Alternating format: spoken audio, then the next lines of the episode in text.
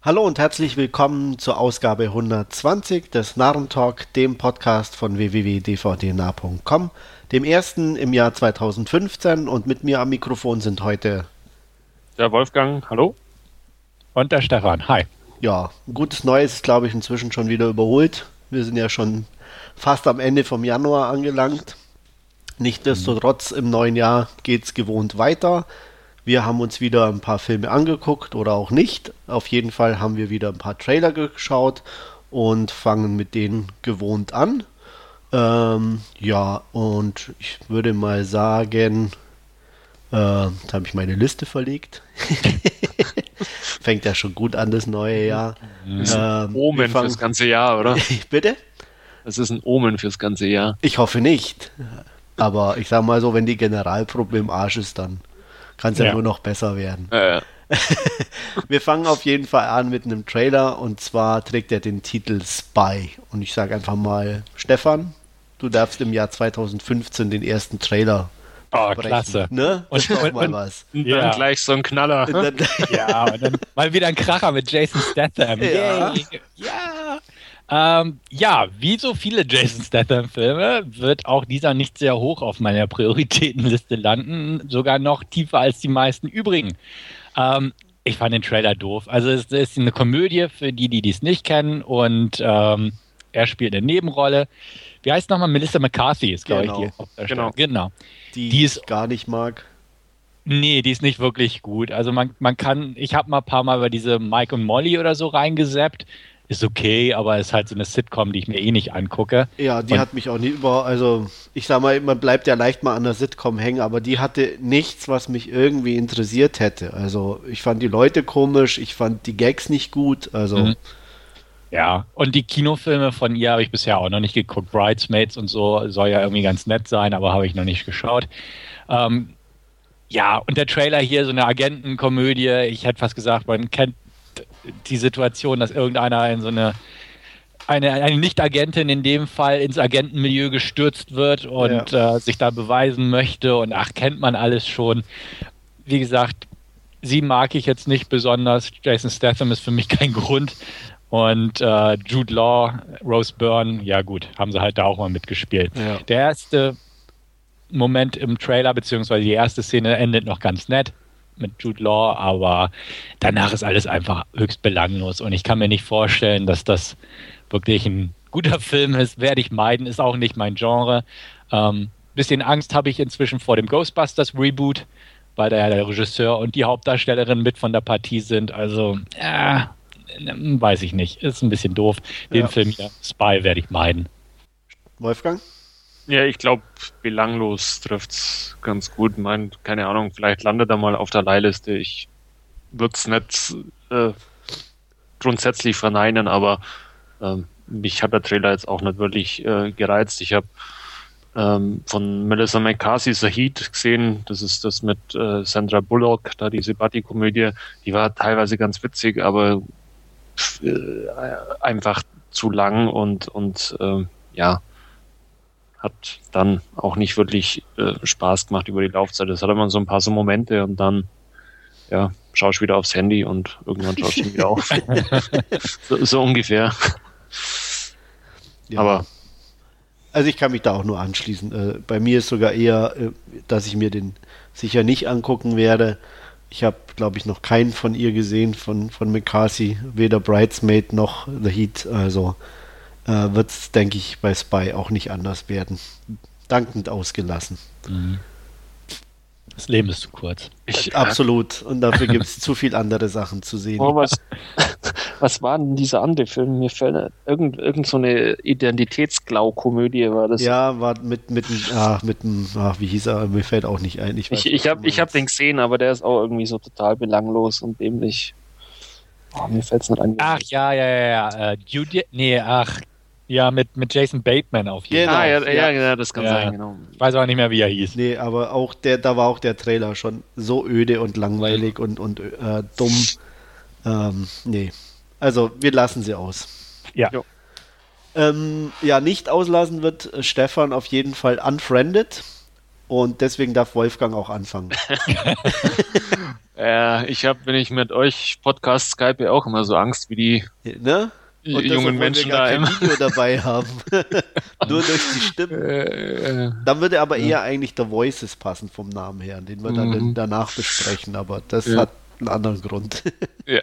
ähm, nee, ich muss gestehen, ich fand den äh, irgendwie ganz reizvoll, auch den Trailer von, von dieser ähm, ja, Video, das halt irgendwie geleakt ist und ähm, sich die junge Dame, über die das Video war, dann Selbstmord begeht und ein Jahr später dann ähm, ja, sich der Täter oder sie oder wer auch immer dann bei ihren Freunden via Skype meldet und sie einen nach dem anderen meuchelt, ist jetzt nicht besonders intelligent, aber sah zumindest im Trailer ganz witzig aus.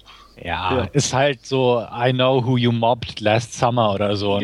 Ja, Aber so ungefähr. ja, ist halt in die Neuzeit versetzt mit modernen Stilmöglichkeiten, ähm, aber im Endeffekt eins zu eins der Film halt, ne? Aber ich fand es auch reizvoll. Also, ne, Ja. es ist einfach, es passt zur heutigen Zeit irgendwo. Es ist bestimmt ganz nett gemacht. Äh, Die Genrefilme in dieser Art gucke ich mir eh ziemlich gern an. Und also der hat mich einfach mehr angesprochen als so manch anderer Film äh, in dem Fahrwasser. Werde ich mir definitiv mal angucken. Im Kino natürlich nicht, aber Nee, aber Ah, für zu Hause werde ich im Auge zum. Leiden, klar. ja, auf jeden Ich Fall. denke auch. Also ähm, er sah auf jeden Fall unterhaltsam genug aus, ähm, dass man ihn sich mal leihen kann. Ähm, Den mochte ich übrigens auch, I Know What You Did Last Summer. Den fand ich auch. Mhm. ja, mh, der hat mich nie gereizt irgendwie. Und den zweiten mochte ich auch eigentlich. Also, Das waren so die, die Kevin Williamson Großhochzeiten, Genau. oder? Ja. Damals. Mit dem wurde ich auch nie, Scream nie, und- nie ja. warm, muss ich sagen. okay. Also So. Scream fand ich noch okay, aber alles andere, ähm, Kein, kein Dawson's Creek-Fan. nee. Was? Aber das ist ja, hallo, das, das haben wir. Ja, aber war ich nie. Das haben wir doch mal schon mal aber durchgekaut, oder? Wenn ich Jugendliche habe, die sich unterhalten wie 40-Jährige, das interessiert Ich glaube mich schon, ja. Ja. Ja. Ich, ich, ich schiel gerade ein bisschen so rüber ins Regal. Ich habe da die Komplettbox da. Ja, Ja. sehr schön. Die gehört aber, muss ich sagen, nicht mir, die ist von meiner Schwester, aber die steht hier mal zum Anschauen. Und ich habe mich auch noch nicht hingetraut. Da vor, vor 15, 20 Jahren im Fernsehen war es ganz nett, aber ich weiß nicht, ob ich es jetzt nochmal packe. Ja. Dawson's Creek. Nee, also das so, so, so Serien haben mich nie interessiert. Da war ich wahrscheinlich schon zu alt für. Natürlich. Natürlich. Doch, also Dawson's Creek habe ich sehr gern geguckt damals. Definitiv. Irgendwann, äh, habe ich, ich glaube, als es aufs College ging, war es nicht mehr so meins irgendwie. Ja. In den späteren Staffeln, aber es war schon ganz nett. Damals auf Sat 1 lief das, weiß ich noch. Das war cool. Äh, Ob ich 16 Uhr am Samstag. ja, irgendwie so. Also, ob ich es mir jetzt nochmal angucken würde, ist definitiv fraglich, aber ähm, ja, ich fand es sympathisch. Ich habe dadurch irgendwie, ich sag mal in Anführungsstrichen, eine gewisse Bindung zu manchem Schauspieler entwickelt. Wenn man die heutzutage noch sieht, denkt man, ah, ja, ja, damals. Ne? Man sieht ja nicht allzu viele. Nee. Richtig Ja. geschafft hat eigentlich keiner davon. Naja. Was, naja. Michelle Williams kennt man. Ja, aber die hat Ja. doch auch eher kleinere Filme Ja, gemacht. Natürlich ja. kennt man sie, aber Ja. geschafft ist in dem Sinne ja nicht, ne? Ja, was heißt geschafft? Aber gut, ich weiß, was du meinst. Aber ne? durch. Also. Und Michelle sie ist ja Williams auch wirklich die einzige. Ich meine, Katie Holmes war mal kurzzeitig ein bisschen im Geschäft, aber nachdem sie ja Tom geheiratet hat, war es ja komplett aus. Er ist aber, glaube ich, wieder im Kommen. Meinst du? Will die Mhm. noch jemand sehen? Keine Ahnung. Ich. Also, ich, Ich- kann es mir nicht vorstellen. Sie Ja. sieht zumindest, ich habe erst, erst irgendwo war wieder in der Regenbogenpresse ein Bild von ihr gesehen, sie sieht nicht mal so abgemagert und schlimm aus wieder zu diesen Tom Cruise-Zeiten. Irgendwie Okay, hat ihr die Scheidung scheinbar gut getan. na, das freut uns doch. Mhm. Ähm, freuen uns wird uns vielleicht auch The Voices. Zumindest sieht er ganz unterhaltsam aus. Lief auch auf dem Fantasy Filmfest, soweit ich mich richtig erinnere. Da habe ich ihn leider nicht gesehen. Äh, Ryan Reynolds als nicht ganz zurechnungsfähiger Mensch, der sich mit seinen Tieren unterhält. Nette Ausgangssituation, sieht auch einigermaßen unterhaltsam aus. Was haltet ihr von The Voices? Ich fand den, Oder Wolfgang, ja. ich fand den echt witzig, den Trailer, ähm, ja, mit Hund und Katze, mit denen er redet und dann irgendwann Köpfe, die irgendwo im Kühlschrank stehen oder auf dem Tisch. Ähm, ja, werde ich mir auf alle Fälle mal anschauen, weil ich es einfach sehr skurril fand, den Trailer. Sehe ich genauso. Also sah, sah auf jeden Fall nett aus. Ähm, ist ein guter Film, denke ich mal, den man sich so zu Hause mal angucken kann. Ins Kino würde ich dafür nicht gehen. Auf dem Filmfest hatte ich ihn damals auch nicht geschaut, aber so wird er bestimmt mal geguckt. Die Schauspieler sind in Ordnung. Reynolds und Anna Kendrick und die Britin, dessen Namen Gemma ich gerade. Arterton. Genau, richtig. Die kann man eigentlich auch immer ganz gut angucken. Ja, sah nett aus. Passt auch in mein Beuteschema vom Film her, also wird geschaut. Ja, also es hat es mir nicht vom Hocker gehauen, hat es mir nicht, muss ich ganz ehrlich sagen. Sah nett, sympathisch aus. Ähm, Laien werde ich ihn mir sicher mal gänzlich überzeugt, war ich nicht. Ähm, Humor, okay, so richtig lachen musste ich auch nicht. Also es war jetzt nicht so komplett meins. Ähm, ja, abwarten. Also ich werde ihn sicher gucken, aber ich weiß noch nicht, ob es für den ganzen Film funktioniert. Eine böse Katze funktioniert immer. Ja, äh, ich weiß nicht. Mal gucken. Äh, bin ich vermutlich Internet geschädigt. Wahrscheinlich. Oh, ein Katzenvideo. Oh. hab, hab, habt ihr die, das Kickstarter-Projekt mitbekommen, Exploding Cats, Nein. Nee. das gestern gestartet ist mit einem Ziel von 10.000 Euro und innerhalb von 20 Minuten war es finanziert. So ein Ähm, Kartenspiel Um was mit? Das ist ein Kartenspiel mit Katzenbildern halt, wo Katzen explodieren und dann gibt's wieder Karten, wo sie dann nicht explodieren und lauter so Zeug. Das ist von ähm, dem Oatmeal-Zeichner. Und Mhm. äh, darum ist das wahrscheinlich so explodiert und innerhalb von, von äh, ein paar Stunden hatten sie 400.000 äh, Dollar zusammen von den Okay. an- Nee, hab ich- analysierten Das ist 10.000. Tja. Ja, Katzen. Ah.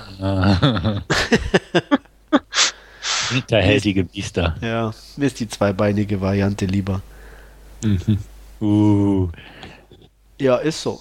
Ja, nein, ist, ist richtig. Ja. Sollen wir weitermachen, oder? Ja, wir wären, glaube ich, sinnvoll, bevor ich noch mehr irgendwie dumme Sachen von mir gebe. Oder Ich habe gerade mal geguckt rein- übrigens. Was Äh, Ex? Exploding Kittens heißt das ja. Oder Ja. so, ja. Äh, stehen im Moment bei 2.051.000. Okay. Ja, 52.760 Bäcker. Aha. Ja, also explodiert. Ge- geht, geht aber ja fast noch 30 Tage, ne? Ja. 29. ja, irgendwie sowas, ne? Ist schon krass. Gibt es dann jetzt eine Ausgabe mit Goldauflage oder so? Ja. Man muss, glaube ich, nur Ideen haben irgendwie. Ja. ne? Ja, es ist ja nicht meine Idee. Ja, okay, hast du auch wieder recht. Aber Also, das ist ja eigentlich gar nichts. Ja, Ne? aber es sind Katzen, die explodieren. Ja, super. ja. Ja. Gut, ich sehe Ah, schon, wir kommen da nicht nee. zusammen. Mach mal lieber weiter. Das ist mir intellektuell, das geht über mein Niveau. Das, das schaffe ich heute nicht mehr. Aber du kannst einfach wieder sagen, dafür bin ich zu alt. Oder so. Auch Ja, zu alt und ähm, nicht intelligent genug wahrscheinlich, um das zu verstehen. Zu unflexibel. Ja, total. Ist zu Popkultur. Ja. Ja. Für mich aber auch. Also. Vielleicht ist mir auch einfach zu Mainstream. ja, je- jetzt mit zwei Millionen ist es voll Mainstream. Ja, ne? Hätten sie da ne, 10.000, würde ich sagen, ey, voll cool, Nischenprodukt, aber Hm. ne. Na, ich meine, sind wir doch mal ehrlich. Du kannst ja heute sogar Nerd sein, Mainstream. Also, ne, wie kann Ja. man dann noch mit einem Kartenspiel ist auch, ist, also, das, nee, das funktioniert alles nicht mehr. Wir brauchen was Neues. früher war alles besser. Ja, definitiv. Ohne, Ja. ohne Internet Ja, damals. da hat man wenigstens noch Feindbilder gehabt, die was Ja, wert ja. waren, aber nicht so wie heute. Aber auch Karten gespielt, weil wir nichts anderes hatten. ja, wir hatten ja nichts anderes, ne? Quartett, ne? Ja, das waren Ja. noch Sachen. Boote, Rennwagen, wie viel Hubraum ja. hast du? Das Stimmt. waren Spiele. Uno und Was, Uno? Na, Uno. wieder Hab ich viel zu modern. Ja. Ja, mit, mit alten Skatkarten haben wir gespielt, weil wir nichts anderes hatten. Alt und abgewetzt. Ja, Wird aus der Wirtschaft mitgenommen. genau. Mau, Und es fehlt die Hälfte, aber das war egal. Egal. Mau Mau, ne? Ah, ja. stimmt. Mhm. Wir machen weiter besser, bevor wir noch Ja, völlig abdriften hier. Ja. Und zwar mit Wormwood. Äh, Mad Max trifft Zombies, um es, glaube ich, mal kurz zusammenzufassen. Und ich muss sagen, ich fand den lustig. Das war eher was für mich. Schön schräg, ein bisschen blutig. Äh, weiß auch nicht, ob es als ganzer Film funktioniert, aber der Trailer sieht auf jeden Fall recht unterhaltsam aus. Definitiv. Bin auch dabei. Also den würde ich mir auf jeden Fall gern angucken. Sehe ich auch so klar, bei solchen, solchen Low-Budget-Dinger kann, kann auch ein bisschen noch was schief gehen. Ich mochte zum Beispiel damals auch den Trailer von Undead, von den Spearing Brothers, von dem Film selbst bin ich dann, dann doch nicht so überzeugt gewesen. Ja, der war ich, okay. Ich fand ihn ganz nett. Der, ja, aber war nett. Aber so hat man zuerst den Trailer geguckt, dachte, oh geil, ne? Aber ja, da, da hat man klar. Ich meine, aber die Erwartungshaltung war auch recht hoch, sage ich Richtig. jetzt mal vom Trailer ausgehend. Ja. Aber hier, also ich mochte den Trailer auch, ich fand's cool, er war schön billig, hätte ich fast gesagt. Und, und es, es ohne wirklich billig zu wirken. Und ähm, man sah, dass die nicht so viel Geld zur Verfügung haben, aber Ja, so einen Spaß aber- hatten dabei. Genau. Aber recht gut was rausgeholt dabei. Genau. Und ein paar nette Ideen, da so ein bisschen mit der Telepathie oder was da ins Spiel kommt und so. Also ich habe mich angesprochen gefühlt und ähm, den werde ich mir definitiv mal angucken, wenn ich die Gelegenheit erhalte. Wolfgang? Ja. Mein Fall war es nicht so ganz. ähm, Oh. Jetzt Ich- dachte ich, kann- das wäre was für dich. Ja, Zombies, Telepathie, Chicks, ist mir zu- Mad Max. Ist, ja, ist mir zu wenig Mainstream. Achso. Ja, ja. Ah, Ähm, nee, ich, ich, Wir können uns einfach nur glücklich schätzen, dass er bei Unfriended so ein bisschen den, sich dem Horror angenähert hat. Ja. Aber das Das- das schon- wär jetzt Wobei schon das ja eher Richtung Scream und Williamson war und das entspricht Ach so, ihm natürlich mehr. Ne? Aber okay. hier Mhm. äh, Tumbe, also- Zombies und Ja. ja, Hot Ja. Chicks, die die fernlenken können und so, das ist irgendwie nicht seins. nee, also ich, ich muss das schon sagen, also von, von der Idee auch mit diesem Zombie-Diesel oder was sie da dann machen, ja. äh, ist es durchaus ganz nett, aber mich hat jetzt so das, ähm, das Gesamtkonstrukt hat mir jetzt nicht so zugesagt. Man sieht halt dann durchaus so ein trashig, bisschen ne? trashig und billig aus, teilweise ähm, ja. Eher was für euch. Wir werden dir davon berichten. ja. Und ich kann es ja dann immer noch nachholen. Genau. Wenn wir sagen, der war so geil, den musst du unbedingt Ja. angucken, Genau. kannst du Ja. es immer noch machen. Ja, ob der nächste auch so geil ist, dass man sich den unbedingt angucken muss, weiß ich nicht. Aber auf jeden Fall kann man, glaube ich, sagen, Liam Neeson macht mal einen ganz anderen Film, oder? Also damit hat jetzt doch keiner gerechnet. Nee. Run All Night, ein völlig neues Konzept. Er als Actiongranate verteidigt seinen Sohn gegen Widrigkeiten mit Kanone und äh, Faust. Hätte man doch jetzt nicht erwartet, oder? Nee, nicht von Liam Neeson. Nicht von Nee, Liam Neeson, nee, ne? diesen netten Menschen, Ja. der ja noch nie sowas in der Richtung gedreht hat die letzten Jahre. Ja, ich, ich, ne, wie, wie der Statham. Also, ja, also, ne, ne, der hat ja auch jetzt mit der Komödie hier mit äh, überrascht, mit Spy, also hätte man ihm ja auch überhaupt nicht zugetraut. Nee. Und hier Run All Night, äh, Liam Neeson kämpft nicht allein, sondern mit seinem Sohn zusammen, ist natürlich also eine völlig unerwartete Variante seiner bisherigen Actionfilme. Ja. man sieht schon, das Filmjahr 2015 hält so einige Überraschungen oh ja, also ne, ich habe mir den Trailer angeguckt und gedacht, alter Schwede. Mann, also damit habe ich ja jetzt überhaupt nicht gerechnet. Ja, also, ja. Ich hab, bin auch Echt? gleich zum Kalender gegangen, ja, habe mir den eingetragen, damit ich den auf keinen Fall verpasse. ja. Ab, Im April ist soweit, Ja, oder? War ich weiß. Musst du mir nicht sagen. Ich hab's notiert. Äh, Ja, äh, ja. ja. Der übliche Liam Neeson Zeugs, ich, ne? ich, ich guck, also ich guck vielleicht mal ausgeliehen, ne, so, weil man halt, ja, Action passt halt trotzdem immer irgendwie, dass man den mal reinschieben kann in, in Player. Aber richtig interessieren tut er mich, glaube ich, nicht. Nee, ich habe auch bis heute ähm, diesen in Berlin spielenden von dem Gespann noch gar nicht gesehen. Den habe ich sogar gesehen, aber, eben, aber auch nur, weil er in Berlin spielt. Das war der Ja. einzige Grund, warum. Ja, ich erinnere mich. Ich Ne? weiß. Ich habe den auch im Regal stehen, hatte mir irgendwie im Urlaub mal so ein Double-Feature geholt und da ist der mit drauf. Also ich könnte ihn mir ja mal reinschmeißen, aber so wirklich reizen tut es mir auch nicht. ist auch nicht so prickelnd. glaub- also. ja, aber, aber so wirklich schlecht war der jetzt auch nicht. Nee, aber es ist das halt auch so altbekanntes und nichts Ja. Besonderes einfach. Genau, ich habe auch noch Taken 2 im Regal stehen und den dritten gibt es ja auch schon. Also, das ist einfach so, es, es ist wie Statham irgendwo bei ihm, nur Ja. noch so ein bisschen auf Kinoniveau, während Statham ja echt mehr so ein bisschen B-Movie-haft rüberkommt inzwischen. Ähm, es ist ja bestimmt nette Kost, die man sich so mal weggucken kann. Man, man wird nicht enttäuscht, weil man genau das kriegt, was man erwartet, wahrscheinlich. Ja. Ähm, aber in dem Sinne reizt es mich nicht groß. Es wird bestimmt mal geguckt, aber jetzt, wie gesagt, die beiden genannten stehen schon länger im Regal und werden so vor sich hingeschoben und Ja. liegen auf dem, sinnbildlich auf dem Pile of Shame irgendwo in der Mitte. Also, ja, ist okay, ist bestimmt nett und solide gemacht. Und ne, Liam Neeson, Ed Harris, Joel Kinnaman sind okay, absolut in Ordnung, Leute. Aber ne, der Reiz ist einfach nicht da bei so einem Konstrukt. Nee.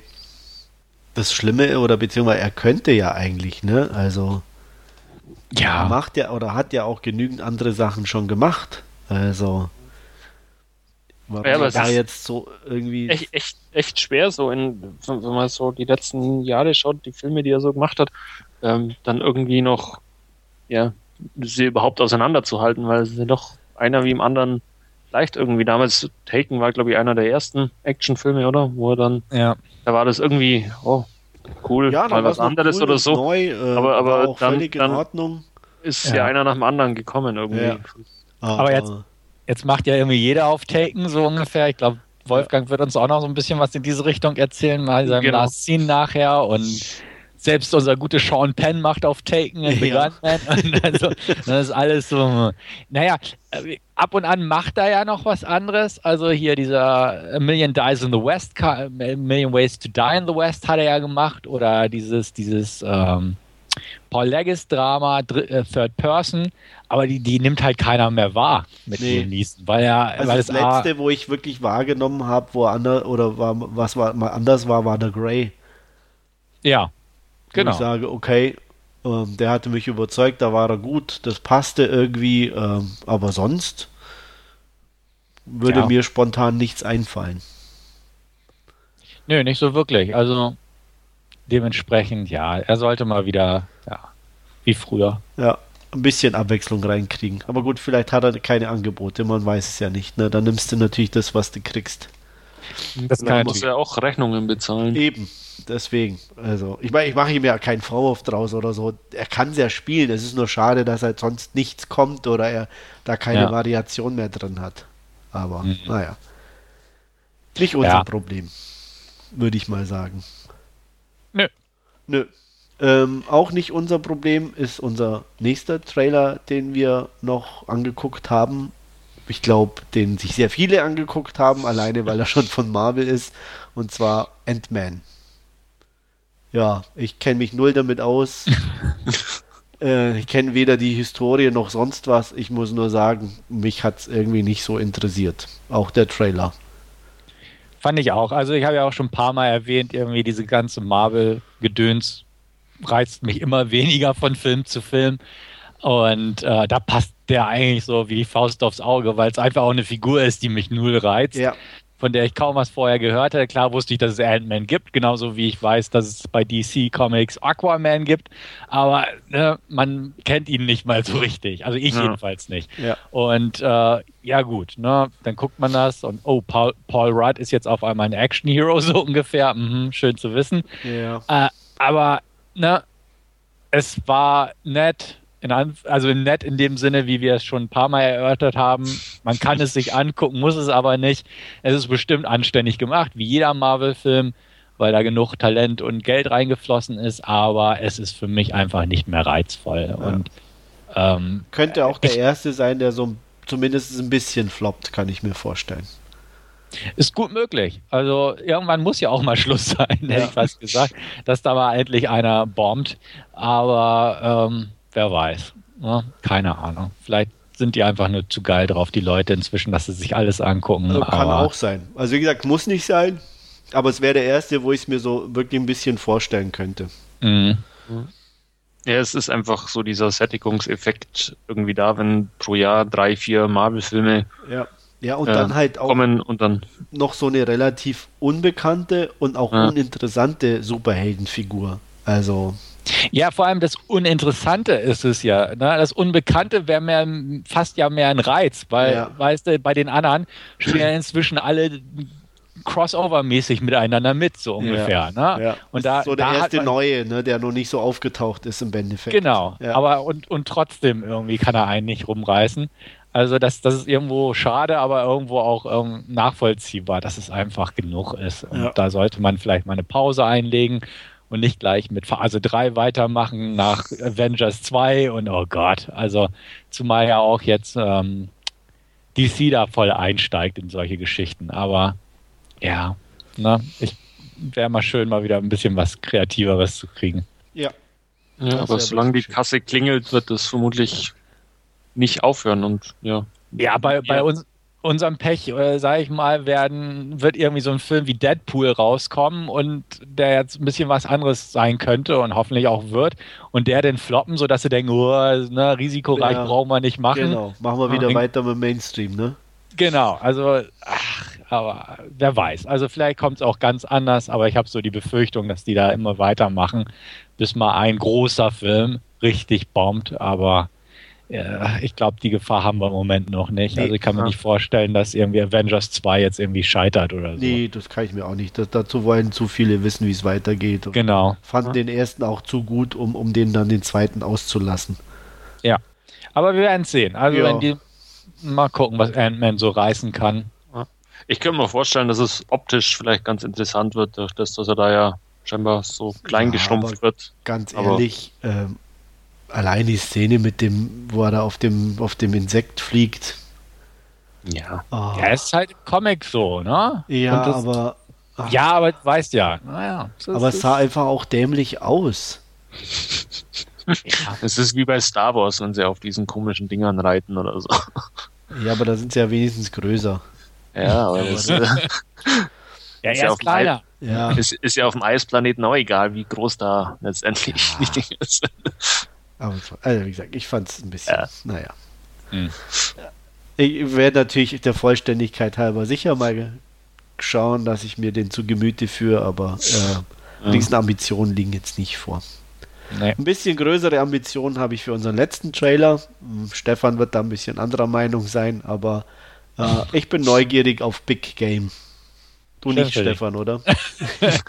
ähm, neugierig bin ich ein bisschen. Ja. Also ähm, einfach, weil der lief ja schon auf irgendwelchen Festivals oder so, hat ziemlich gute Kritiken gekriegt mit dem Schlagwort Big Dumb Fun. Ja. Es könnte funktionieren, aber ich bin echt skeptisch. Einfach weil der Trailer sieht nach Big und Dumb aus, aber noch nicht so ganz nach Fun. Und ähm, ja, der, der Bursche hätte ich fast gesagt, der ging mir irgendwie jetzt schon auf den Puffer und weiß Doch. ich nicht. Es ist Davor Es- ja auch schon.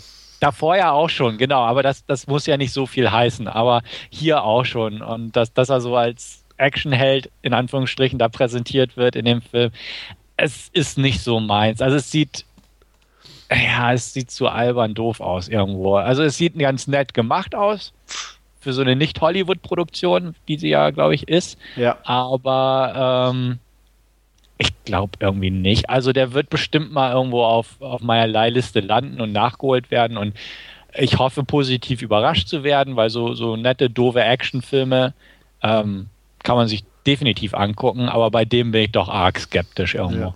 Aber du fandst auch Rare Exports nicht so prickelnd, ne? Genau. Du musst, das, das ist halt auch ein Punkt, der dazu kommt, klar. Also das war auch nicht so meiner. Aber jetzt auch hier ne, mit Präsident als Held und äh, klar, sie nehmen es nicht so ernst wie Air Force One seinerzeit, aber irgendwo auch da hat man wieder einen kämpferischen Präsidenten und Air Force One. ja. Der lief letztens im Fernsehen. Ich habe nicht im Showdown reingeschaltet, wo ich auch dachte, oh Gott, war der scheiße. Ja. Äh, aber ja, also wie gesagt, ich hoffe, dass der hier durchaus Spaß macht, aber ganz ehrlich, da bin ich noch ziemlich skeptisch. Wolfgang?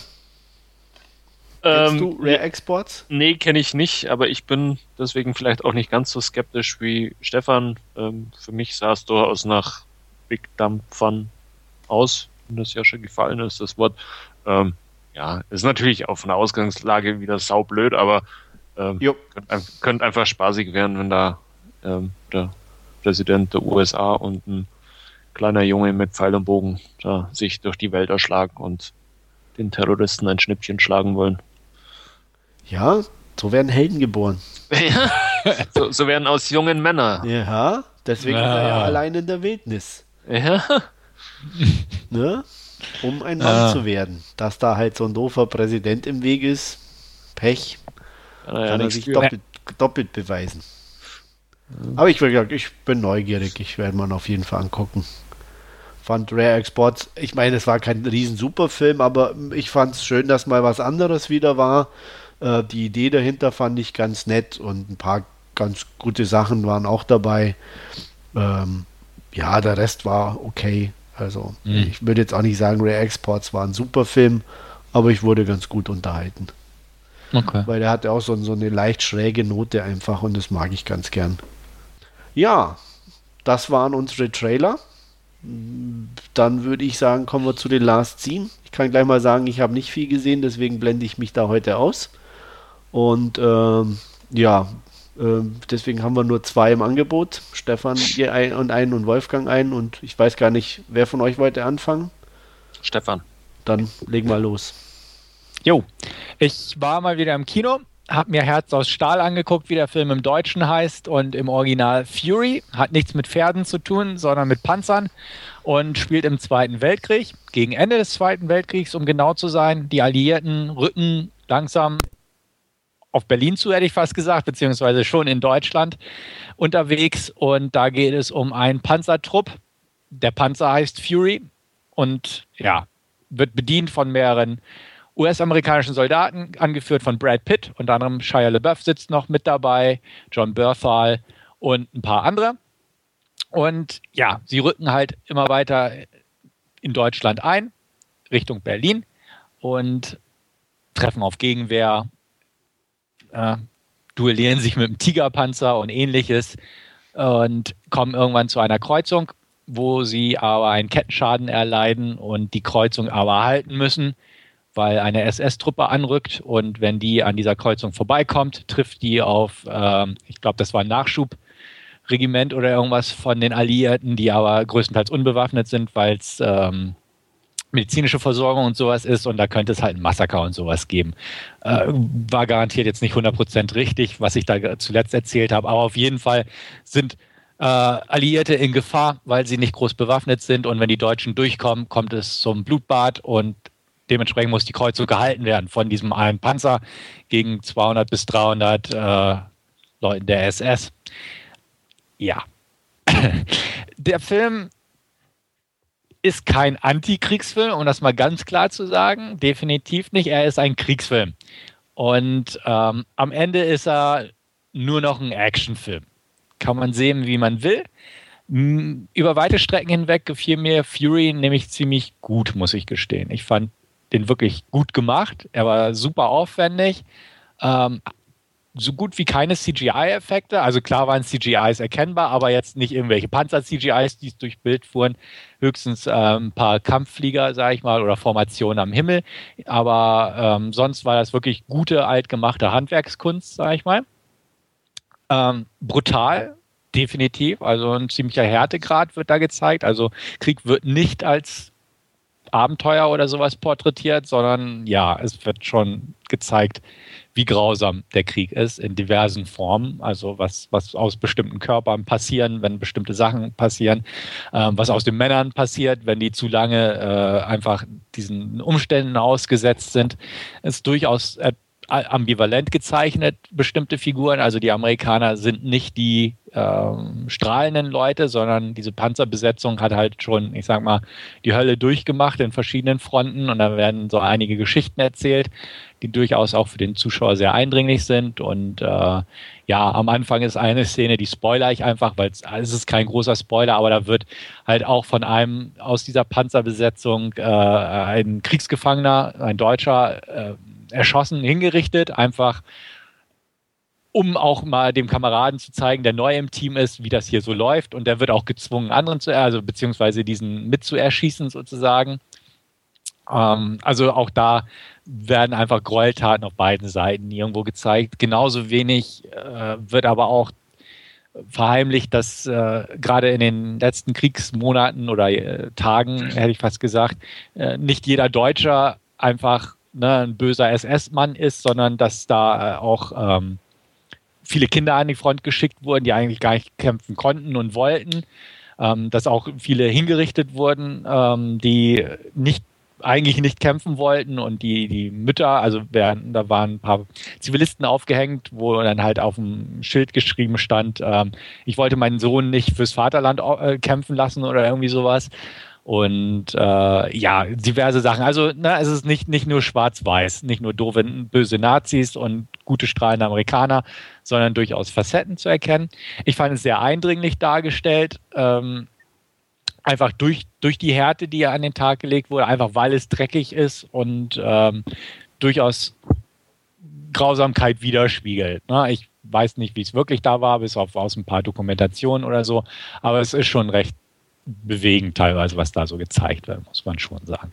Ähm, immer wieder wird das Ganze aufgebrochen durch, durch einzelne wuchtige Action-Einlagen. Also es gibt eine Szene, wo äh, vier Sherman-Panzer gegen einen Tiger antreten müssen und die ja deutlich unterlegen sind, einfach weil der deutsche Panzer den von der Panzerung und von der Technik her überlegen ist, was auch gleich zu Beginn des Films eingeblendet wird in Form von einer Texttafel, dass, dass die Deutschen einfach bessere Waffensysteme teilweise hatten.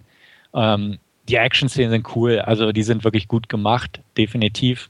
Ähm, auf dem modernsten Stand der Technik, wie es heutzutage ist, aber wie gesagt, Gott sei Dank ohne nervende CGIs in den betreffenden Sequenzen. Teilweise hat man solche Szenen auch einfach nicht gesehen, solche Panzerkämpfe, wie sie hier gezeigt werden. Ähm, Ausstattung ist klasse, Darsteller sind gut, also in kleinen Nebenrollen sieht man auch immer wieder bekannte Gesichter durchs Feld hüpfen, hätte ich fast gesagt. Jason Isaac, Samuel, äh, Xavier Samuel und so. Ähm, es gibt eine Sequenz in der Mitte des Films, die ist auch in meinem Bekanntenkreis äh, zwiespältig aufgenommen worden, wo nämlich äh, in einem besetzten deutschen Dorf zwei Amerikaner, also aus dieser Panzerbesetzung heraus, sich quasi bei einer deutschen, nicht Familie, aber es sind zwei Frauen, einquartieren und sich bewirten lassen. Ähm, die Szene funktioniert nicht ganz wie gedacht. Also ich weiß ganz genau, was, was der Drehbuchautor und Regisseur damit ausdrücken wollte, gerade auch wenn andere Kollegen dazukommen. Aber ähm, sie funktioniert nicht. Ich werde sie definitiv nicht spoilern. Aber ich sag mal, jeder, äh, es gab Leute, die sagten, die passt einfach nicht rein, weil sie viel zu ruhig und zu lang war. Das sehe ich nicht so. Aber so von der Art her, wie sie präsentiert wird und gerade auch den Abschluss der ganzen Geschichte, muss ich sagen, die hat nicht so ganz funktioniert, obwohl man genau weiß, was, was die Aussage dahinter war und dass die Aussage auch wirklich gut ist und zum Kontext durchaus passt. Aber irgendwie wirkt das so ein bisschen wie so ein Fremdkörper in der ganzen Geschichte. Danach bricht quasi der letzte lange Akt an, also man kann auch sagen, das letzte Drittel, wo es um diese Kreuzungsgeschichte geht. Und ähm, da geht es halt mit, der, mit dem Realismus bergab. Schlagartig und extrem. Ähm, und dann muss man den Film wirklich nur noch als Actionfilm betrachten. Punkt. Und dann kriegt man halt wirklich feine Action geboten, definitiv. Auch da wirklich toll gemacht, aber es ist halt, ne, es sind irgendwie 200 Mann, Deutsche, teilweise ausgerüstet mit Panzerfäusten, die gegen einen zerschossenen Panzer kämpfen, der auch noch bewegungsunfähig ist und einfach da auf der Kreuzung sitzt. Es ist einfach ein bisschen hirnrissig. Ähm, ja, und die Deutschen verhalten sich auch doof. Klar, es wird halt gesagt, es sind unerfahrene Leute, aber dass die sich so wegballern lassen, äh, Moorhuhn schießen, ähm, ist nicht viel anders. Und dementsprechend, da muss man echt sagen, da haben sie es so ein bisschen runtergerissen, weil, wie gesagt, die, die ersten zwei Drittel zeichnen durchaus ein interessantes Bild und ein dreckiges, brutales Bild. Der Gewaltfaktor bleibt, aber da ist es einfach nur noch wie ein Actionfilm. Da wird geballert, was das Zeug hält und sieht alles ganz toll aus, Explosionen und nachts brennt viel und so, aber ähm, da denkt man sich auch, Jungs, ey, das, na, wenn es wenigstens nur 100 Mann gewesen wären oder so, dann hätte ich also gesagt, okay, kann man irgendwo durchwinken. Aber es waren einfach zu viele und äh, das funktioniert nicht. Ähm, ja, ich fand den Film in Ordnung dadurch. Ich fand, das letzte Drittel hat den halt so ein bisschen runtergezogen. Ich würde ihm trotzdem noch eine 6 von 10 geben, weil ich mich prima unterhalten gefühlt habe irgendwo. Ähm, wie gesagt, auch durchaus, weil der recht eindringlich war, fand ich auch gut. Damit hätte ich jetzt in der Form irgendwie nicht gerechnet, muss ich sagen, dass der mich auf der Ebene irgendwie anspricht, beziehungsweise berührt, in Anführungsstrichen. Ähm, darstellerisch war der gut. Jetzt keine Oscar-würdigen Leistungen oder so. Brad Pitt spielt seine Rolle gut. Äh, Shia LaBeouf hat mich positiv überrascht. Ist meiner Meinung nach definitiv die beste Performance des Films. Hat es wirklich gut gemacht. Und die anderen, ja, die anderen sind so ein bisschen Beiwerk. Ne? Man hat halt zwar keinen Quoten Schwarzen im Panzer dabei, aber einen Quoten Mexikaner in dem Fall, Michael Pena. Und einer, der halt ein bisschen sehr durch ist durch die Auswirkungen des Krieges, John Berthal, der im Prinzip eine ähnliche Rolle wie bei The Walking Dead spielt, also ziemlich durch ist. Und solche Sachen. Also es sind schon Klischees ohne Ende drin. Aber ja, David Ayer, Ayer hat den gedreht, äh, hatten wir ja kurz, kürzlich erst im Podcast Sabotage von ihm. Er ist Gott sei Dank nicht so schlecht wie Sabotage irgendwo. Also Sabotage war ein ziemlicher, ziemliches Kuddelmuddel, haben wir auch drüber gesprochen. Ja. Ähm, hier im Prinzip ist es einfach ein klassischer Kriegsfilm, Actionfilm, ähm, läuft von A bis Z ab, keine großen Überraschungen. Ähm, aber man kann ihn sich angucken. Und ich kann ihn für Leute empfehlen, die, die mit solchen Filmen was anfangen können oder ne, einfach Kriegsfilme in Anführungsstrichen mögen aber bitte halt, wie gesagt, keinen Antikriegsfilm erwarten und am Ende muss man sich wirklich dazu zwingen, nicht groß über bestimmte Sachen nachzudenken, weil es einfach zu unrealistisch wird. Aber ich fand ihn unterhaltsam und er geht etwas über zwei Stunden. Ich fand ihn irgendwo auch kurzweilig, also beziehungsweise er kam mir nicht wie einen zweistündigen Film vor.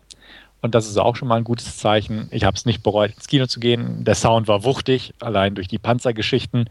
Und ähm, ja, sechs von zehn von mir, kann man sich angucken, muss man nicht im Kino gesehen haben. Ähm, definitiv auch eine Empfehlung für die Leihliste und ich wäre definitiv auch gespannt, was ihr beiden dann dazu sagt, solltet ihr euch den mal angucken. Ja, also ich habe mir schon überlegt, ins Kino zu gehen, dachte mir aber dann, ach nee, so interessant ist dann doch nicht, dass ich da extra äh, hingehen muss und werden wir sicher irgendwann im Heimkino zu Gemüte führen. Ja, geht mir genauso. Also ist auch für mich ein äh, Heimkinokandidat. Es klang ja jetzt nicht schlecht, was du gesagt hast über den Film. Und ähm, ja, wenn sich David Ayer dann von Sabotage ein bisschen rehabilitieren kann, dann haben wir ja alle was davon irgendwie. ja. Jo, aber mehr habe ich nicht. Ja. Also. Nee, ich wollte nur sagen, also ich bin jetzt nicht so ähm, von der Thematik, ich weiß nicht, ob hat es mich jetzt nicht so interessiert. Ich habe ich, mögen ist ja immer so ein falsches Wort bei Kriegsfilmen, aber mhm. äh, ich kann die ganz gut gucken. Gerade so die, die, die alten Filme sind da immer gar nicht mal die schlechtesten in der Richtung. Ähm, bei dem weiß ich nicht, ob ich sag mal, das, was die, die Alten oft hatten, das war so ein bisschen noch so ein, so ein, äh, so einen leichten Humor. Ähm, dem geht der hier ja völlig ab, macht ja. dem, was man so mitbekommt. Weiß nicht, ob, ob, ob ich das dann brauche. Aber wieder gucken, ja, ich werde sicher mal schauen für die Leihliste, es gibt ja noch eine, ähm, auch so einen äh, russischen Panzerfilm, der auch im Zweiten Weltkrieg spielt, äh, White Tiger. Da habe ich den Trailer mal vor auch schon etlicher Zeit wieder gesehen. Der ist so total abstrus. Aber wenn da jemand vielleicht das Ganze aus ru russischer Sicht dann beleuchtet haben will, kann er sich weit Bestimmt realistischer. Ja. genau. Äh. welcher, welcher ja ziemlich realistisch und auch gut sein soll, ist, glaube ich, so ein israelischer, oder? Ja. Der spielt auch komplett aus der Sicht, glaube ich, von dem Panzer, wenn mich nicht alles täuscht. Aber genau, mir fällt jetzt gerade auch ähm, der Name nicht. nicht ein, aber der. Der soll ziemlich gut sein, ja. auf jeden Fall. Aber ich komme leider auch gerade nicht drauf. Äh, Irgendwie so ein. Lebanon. Lebanon, okay. Genau, der, der soll ja deutlich besser sein. Hatten auch viele gesagt, also beziehungsweise geschrieben. Ist halt, ähm, ja, wie gesagt, realistischer und halt, ähm, ich sag mal so, nee, nee, einfach ähm, wirklich aus der Sicht dieser von innen auch sehr viel. Und mhm. ähm, wenn nicht sogar alles. Also ich bin, weiß es gar nicht, aber. Ich glaube auch, halt auch irgendwie alles. Bitte? Ich glaube auch wirklich, dass der alles. Ne? Also, also, irgendwie so war das doch. Und äh, macht natürlich dann auch schon einfach eine klaustrophobische Atmosphäre, auch beim Zuschauer. Und ja. ja. Also den habe ich auch noch auf meiner Liste. Wie, wie hieß denn dieses Denzel Washington und Mac Ryan Ding? Das war doch auch so ein Panzer. Mut zur Wahrheit, glaube ich. Mut zur Wahrheit. Da, wo auch Matt Damon und so mitspielen, da wo es, Ja. wo, wo so eine Panzerschlacht am Anfang ist, aber dann Ja, äh, genau. in der Das Heimat spielt. Ja. Wo, wo Denzel Washington da Friendly Fire ein paar seiner Kameraden getötet, hätte ich fast gesagt. Älterer Film. Aber der war jetzt schon ziemlich konventionell irgendwo. Ja. Gut. Noch was Ja. dazu? Nö. Dann würde ich sagen, Wolfgang, du bist dran.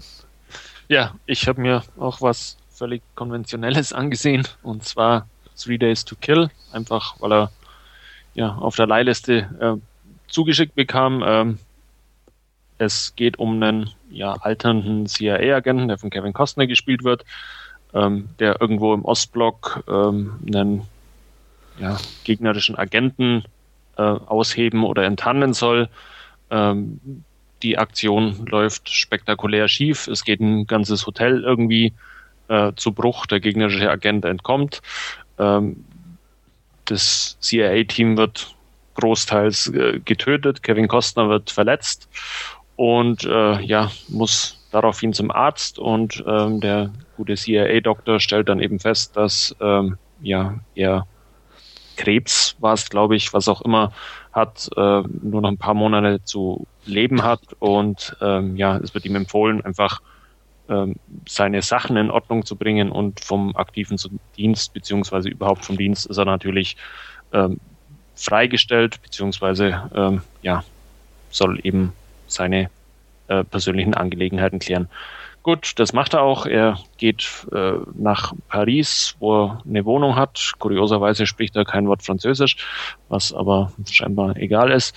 Ähm, und ähm, ja, findet in seiner Wohnung irgendwie eine afrikanische Familie vor, die sich da einquartiert hat, die er dann erst irgendwie rausschmeißen will, das dann aber doch irgendwie sein lässt, was aber letztendlich auch völlig belanglos ist. Ähm, und äh, ja, entschließt sich dann mehr oder weniger seine Ex-Frau und seine äh, Teenager-Tochter aufzusuchen, um da einfach wieder ähm, ja die Bande etwas ähm, zu knüpfen und ähm, ja sich nochmal eben von seiner ähm, Tochter und seiner Ex-Frau zu verabschieden.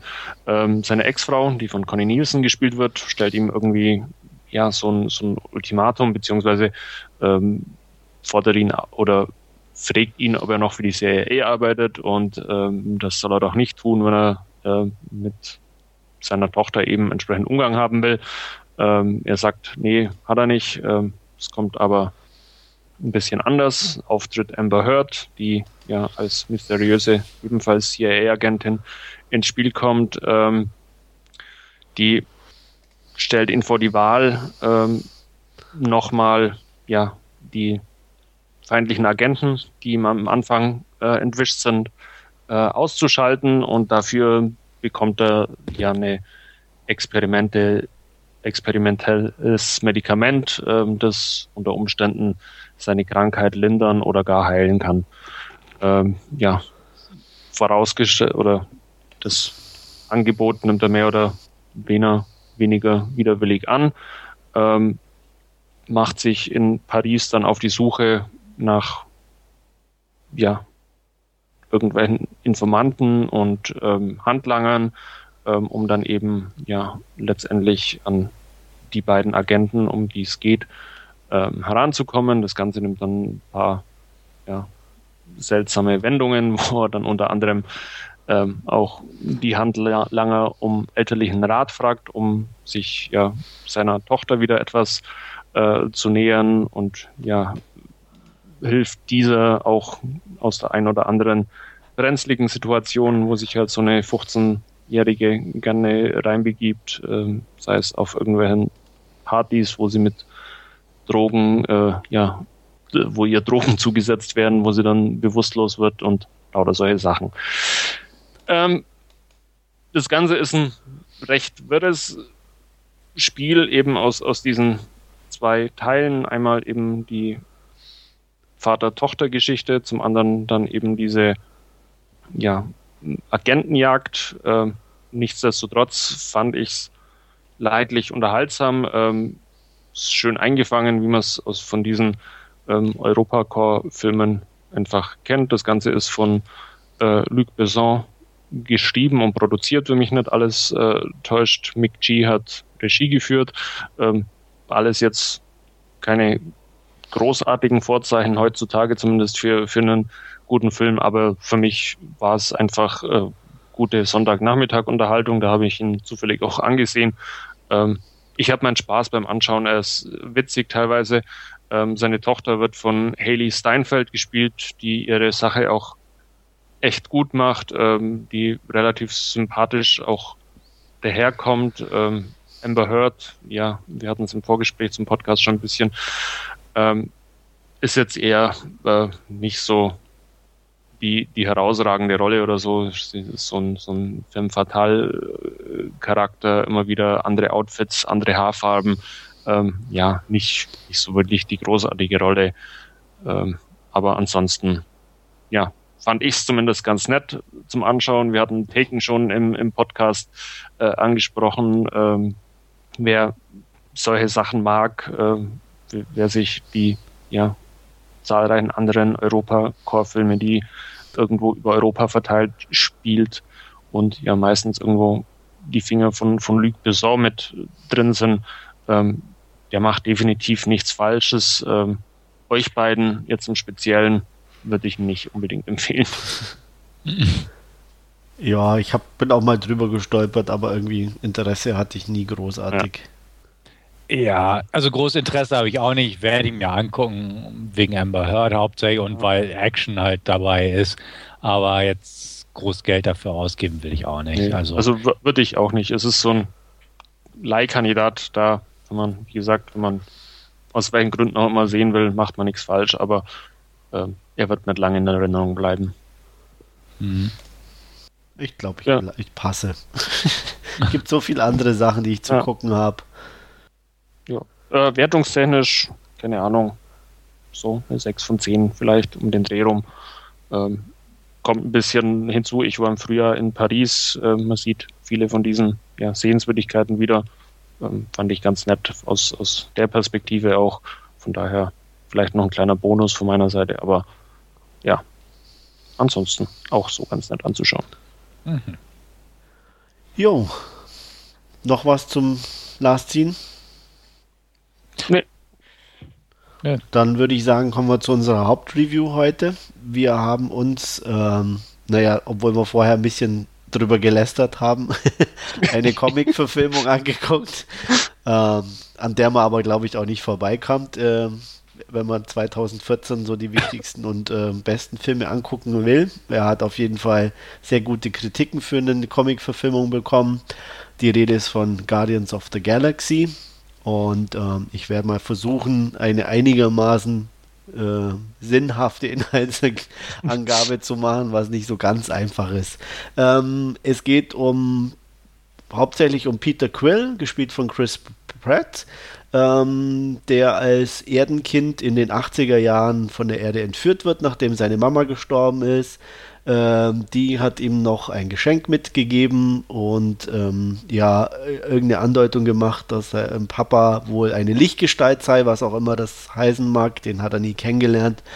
Auf jeden Fall ähm, frisch vom Sterbebett weg wird er von einem Raumschiff entführt und ähm, einige Jahre, ich glaube irgendwie 26 Jahre später, ähm, oder 20 Jahre ist ja egal, äh, eine gute Zeit später sehen wir Peter Quill wieder. Er nennt sich inzwischen Star-Lord, ähm, ist bei einer, wie soll man sagen, ja, Plündererbande engagiert und hat den Auftrag, eine äh, geheimnisvolle Kugel zu stehlen. Äh, an dieser Kugel sind aber auch noch andere Bösewichter äh, interessiert, da sie wohl äh, ziemliche Kräfte äh, in ihr wohnen. Und ja, ähm, zusammen mit einem illustren Haufen, wie es so schön heißt, an zufällig, ähm, zufälligen Bekanntschaften, ähm, einem Waschbär, einem Baummenschen, einer grünen Person, die mal auch schon eine blaue Person war, und ähm, einem Ja, Muskelmann geht es dann daran, die, das Universum zu retten als Guardians of the Galaxy. Das verrät schon der Name, bleibt einem ja auch, glaube ich, nichts anderes übrig. Und über die Details werden wir jetzt sprechen. Ja, dann haut rein. Also ich weiß, Wolfgang, ich glaube, dir hat er gefallen. Du hast auf jeden Fall den Soundtrack gleich gekauft. Ja, ähm, ich habe mir den Soundtrack gekauft, aber bevor ich den Film oh, auch ähm, noch. gesehen habe, ähm, primär eigentlich nur auch wegen dem ähm, ja, Song aus dem Trailer irgendwie und dann gab es den Soundtrack für 2,99 und da war nichts falsch und den hörte ich auch nach wie vor gern, den Soundtrack. Ähm, zum Film an sich, ja, muss ich gestehen, zweischneidig. Ähm, wo ich mich köstlich unterhalten habe, ist äh, so dieses Zusammenspiel von diesen fünf Hauptfiguren da in dieser Gruppe, ähm, wie sie da ja, zusammenkommen, zu, zusammenwachsen. Ähm, die einzelnen Charaktere unterschiedlicher könnten sie nicht sein, ähm, was zu e einigen witzigen ja, Sachen führt, ähm, auch Konversationen, wie auch immer. Ähm, andererseits muss ich aber gestehen, Guardians of the Galaxy ähm, vom Hauptplot her, wenn man es so betrachtet, oder auch von den, von den Bösewichten, ähm, ja, relativ belanglos, nichtssagend und ähm, fast langweilig irgendwie.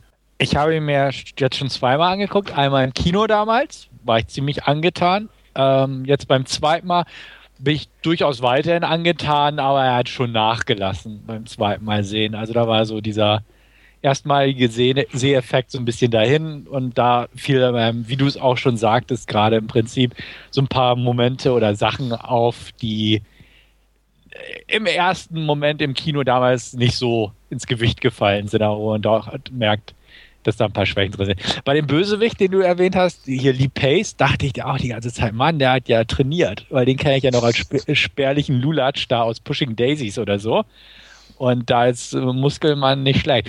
Ähm, definitiv, der Wortwitz war gut. Ähm, die Interaktion und so, also die, dieses Ganze, wie sie sich gegenseitig da foppen und ähm, ja, gegenseitig so ein bisschen auf die Palme bringen, fand ich sehr schön gemacht.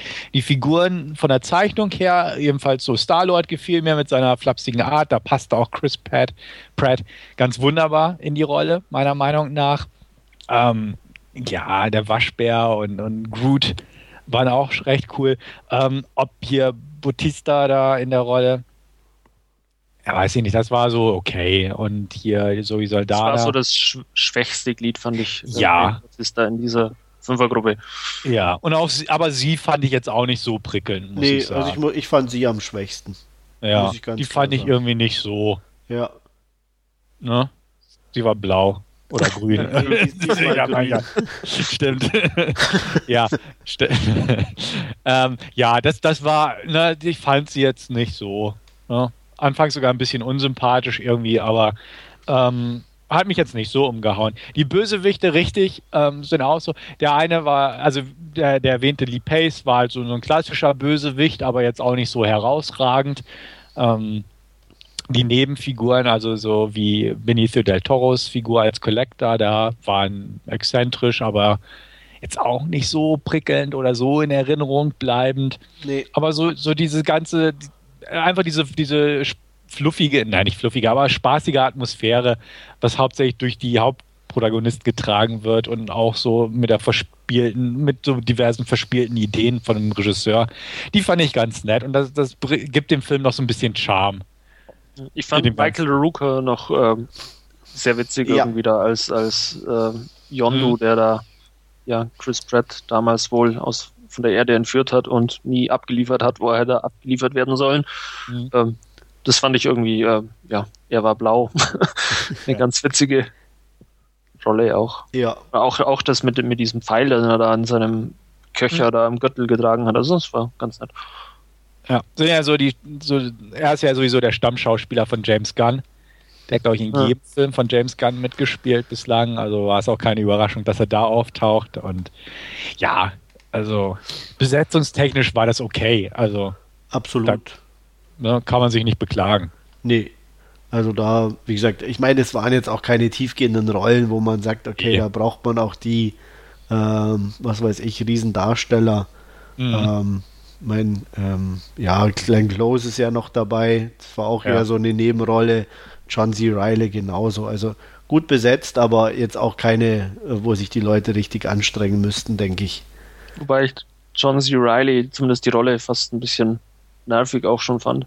Ja? Dazu war er mir zu selten da, ist, dass ich ja. mir das irgendwie negativ aufgefallen wäre. Ja, mir ist, äh, mir ist es da ein paar so äh, Kommentaren da am Schluss, wo er dann sagt, ja, er hatte auch eine Familie, die gerettet worden ist und so. Fand ich ein bisschen zu over the top und äh, ja, keine Ahnung. zu, zu, zu emotional aufgeblasen, vielleicht ein bisschen das Ganze. Okay. Ja, nee, aber ich, ich unterschreibe das auf jeden Fall mit den Bösewichten. Also das war auch etwas, was mich am meisten eigentlich gestört hat. Ähm, er ist super gemacht, er ist unterhaltsam, er ist ähm, spaßig, wenn die, die, die fünf da unter, miteinander unterwegs sind. Äh, Michael Rooker macht Spaß und so und ähm, es gibt auch einfach ein paar nette Nebenrollen. Äh, die Action ist gut, aber ja, storytechnisch und eben auch äh, Bösewichte fand ich auch schwach einfach. Ich kann es auch nicht anders sagen. Also da hätte ich mir echt mehr erwartet.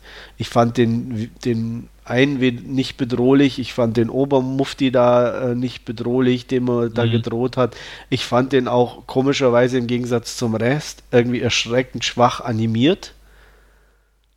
Also das ist mir irgendwie gleich so aufgefallen, dass der also im Gegensatz zu allem anderen so extrem künstlich aussah, wirklich.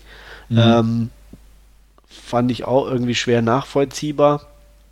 Und ähm, ja, äh, konnte da mit, mit dem Strang sozusagen, mit den Bösewichten nicht allzu viel anfangen. Die haben mir irgendwie nichts gegeben. Kann ich nachvollziehen. Aber die Musik war gut, um nochmal Wolfgangs aufzugreifen. Also ich bin jetzt keiner, der sich so Soundtracks holt. Ähm, ja, auch mit Einschränkungen, muss ich sagen. Ja, also. Und, und also sagen wir es mal so, die Musik wäre keine, die ich mir so kaufen würde. Genau, das so würde ich es auch formulieren. Sie hat gepasst ja. zum Film, war genau. unterhaltsam, genau. hat schön so dieses 80er-Flair einfach, oder eigentlich ist ja nicht 80er, weil es ja Lieblingslieder seiner Mutter sind, also eigentlich ältere Lieder. Aber ähm, ja, das hat ganz gut gepasst einfach, aber ich würde es mir nie kaufen. Also da, ja. das, das sind auch keine Lieder, die ich mir so anhören würde. Genau, und äh, was, was ich ganz amüsant fand damals, weil Wolfgang ja auch das äh, Stück aus dem Trailer erwähnt hatte. Äh, Im Trailer fand ich es auch total cool und passend und wunderbar. Und da habe ich mir das Ganze angehört. Und irgendwie fand ich es dann echt nicht cool. also, also so die, das Stück, was sie für den Trailer verwendet haben, fand ich cool, aber so als Ganzes fand ich so, äh, okay, gut. Ja. Ja. Ne? Okay. das, und Genau so ist es halt auch für den Film. Da passte alles ganz gut, haben sie schön gemacht und auch ein paar schöne Stücke sich irgendwo rausgesucht, aber ne, ich würde es mir nicht holen. Also ne, definitiv nicht. Aber es passte halt für den Film und das ist ja auch eine Sache. Also man muss ja nicht irgendwie ja. den Soundtrack sich besorgen. Ja, ähm, so, also wie gesagt, Action fand ich gut. Hm? Wie sieht es bei euch da aus? Auch also, ne, waren die Raumschlachten so ungefähr, man hat ja. ein paar Ballereien gehabt, war Prügeleien ja. da im Gefängnis und so. Ähm, ne, war in Ordnung, absolut. Also war, wie du auch sagst, von den CGIs her ganz nett gemacht, was, was man aber auch erwarten kann, sage ich mal, heutzutage ja. beim Film mit dem Budget und dem ja. Hintergrund. Ähm, war in Ordnung, absolut. Ja. Das Coolste an den Bösewichten war das äh, Raumschiff irgendwie. Ja, das hat noch gepasst. Das sah wenigstens ja. schön wuchtig, bedrohlich aus, auch wie es sich ja. da so durchgedrückt ja. hat durch die, die, die Gegner. Es, es, es sah so, so aus, wenn, wie, wie es da über diesen Planeten schwebt und dann so gestoppt ist, wie so ein Falke, der so seine Flügel irgendwie mhm. dreht oder so ein Vogel. Äh, also das haben sie auf jeden Fall gut animiert gemacht. Alles. Umso, wie gesagt, umso schade ist es eigentlich, dass, dass wirklich die, die, die Oberbösewichte irgendwie ähm, nicht so gezündet haben. Auch die, die, äh, die Schwester oder was das da war, ähm, die, die, fand ich sogar mhm. noch, noch interessanter eigentlich als den Oberbösewicht. Und, ähm, und umso ähm, merkwürdiger fand ich das schnelle Ende von ihr dann schon wieder auch. Das mhm. war dann auch so zack und weg. Ja, ähm, weg trifft es ja ganz gut. Ja. ja nochmal.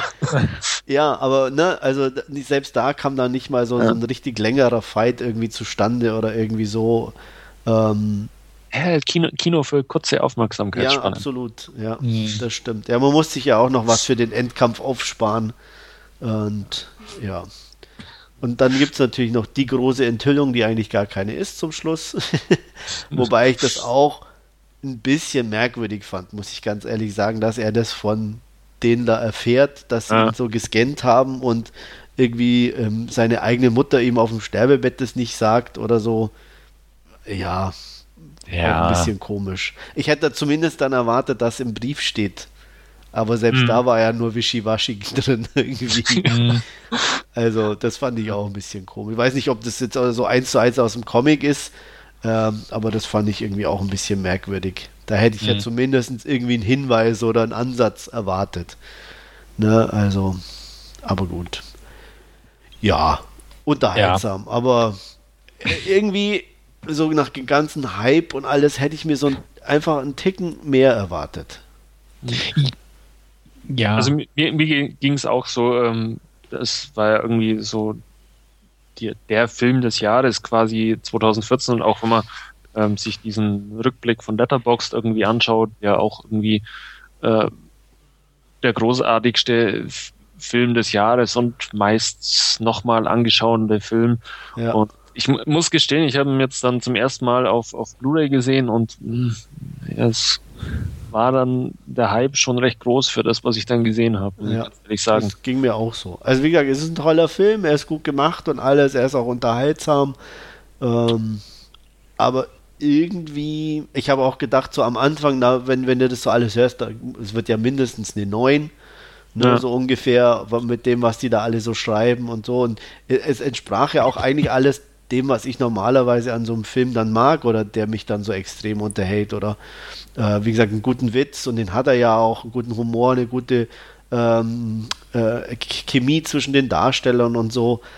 Aber das waren dann einfach so viele Sachen, wo ich dann sage, äh, nee, das war nicht und das war nicht. Wie gesagt, so äh, Soldana war irgendwie so, äh, das war auch so eine 0815-Rolle irgendwie, fand ich. Also das war, ja, und die Bösewichter dazu. Und ins, insgesamt auch von der Handlung halt. Gut, klar, es ist eine Comic-Verfilmung, aber trotzdem, ja, hätte ich mir irgendwie ein bisschen mehr erwartet, wie so ein Obermufti, der da alles wieder ja, und, äh, rulen will und äh, ja, und das war das, mir zu das wenig. Äh, Finale, ohne jetzt zu viel verraten, war halt äh, mehr oder weniger wie das jeder anderen Comic-Verfilmung. Ja, also da war auch nichts Neues dabei. Nee, und das hätte ich zum Beispiel eigentlich erwartet, wenn ich schon so ein Konträrprogramm fahre eigentlich zu den anderen Comic-Verfilmungen. Dann war es mir irgendwie nicht konsequent genug konträr, sage ich jetzt mhm. mal. Mhm. Ne? Also das hätte ich dann eben auch äh, mit dem Bösewicht machen können ähm, mit, mit, mit dem Ende, egal wie, aber das war so wieder, okay, wir machen was völlig anders, aber das Risiko ist uns doch zu gut, lass uns doch dann da wenigstens storymäßig und im Rest den sicheren Weg gehen. Ähm, Szene nach dem Abspann, ohne sie zu spoilern? Äh, ja, unnötig. Also vielleicht hat es ja einen tieferen Sinn, aber ich habe ihn dann nicht verstanden zumindest. Ja, ich auch nicht. Also, aber auch trotzdem unnötig. Also ich, ich, ich habe, ich muss sagen, ich verstehe das sowieso nicht, diesen, diesen, diesen Gag oder diesen Running Gag, mhm. was das soll. Erstens mal, warum muss das immer nach dem Abspann sein? Ähm, leuchtet mir nicht ein. Nur damit ich da extra sitzen bleibe und mir den Abspann angucke. Oder? Ja, die Musik im Abspann ist auch bezahlt, dann hörst du dir wenigstens an. Ja, ja. Und, und, so, so entdeckst du auch ein paar Leute, die ja mitgespielt haben, ne? Ja.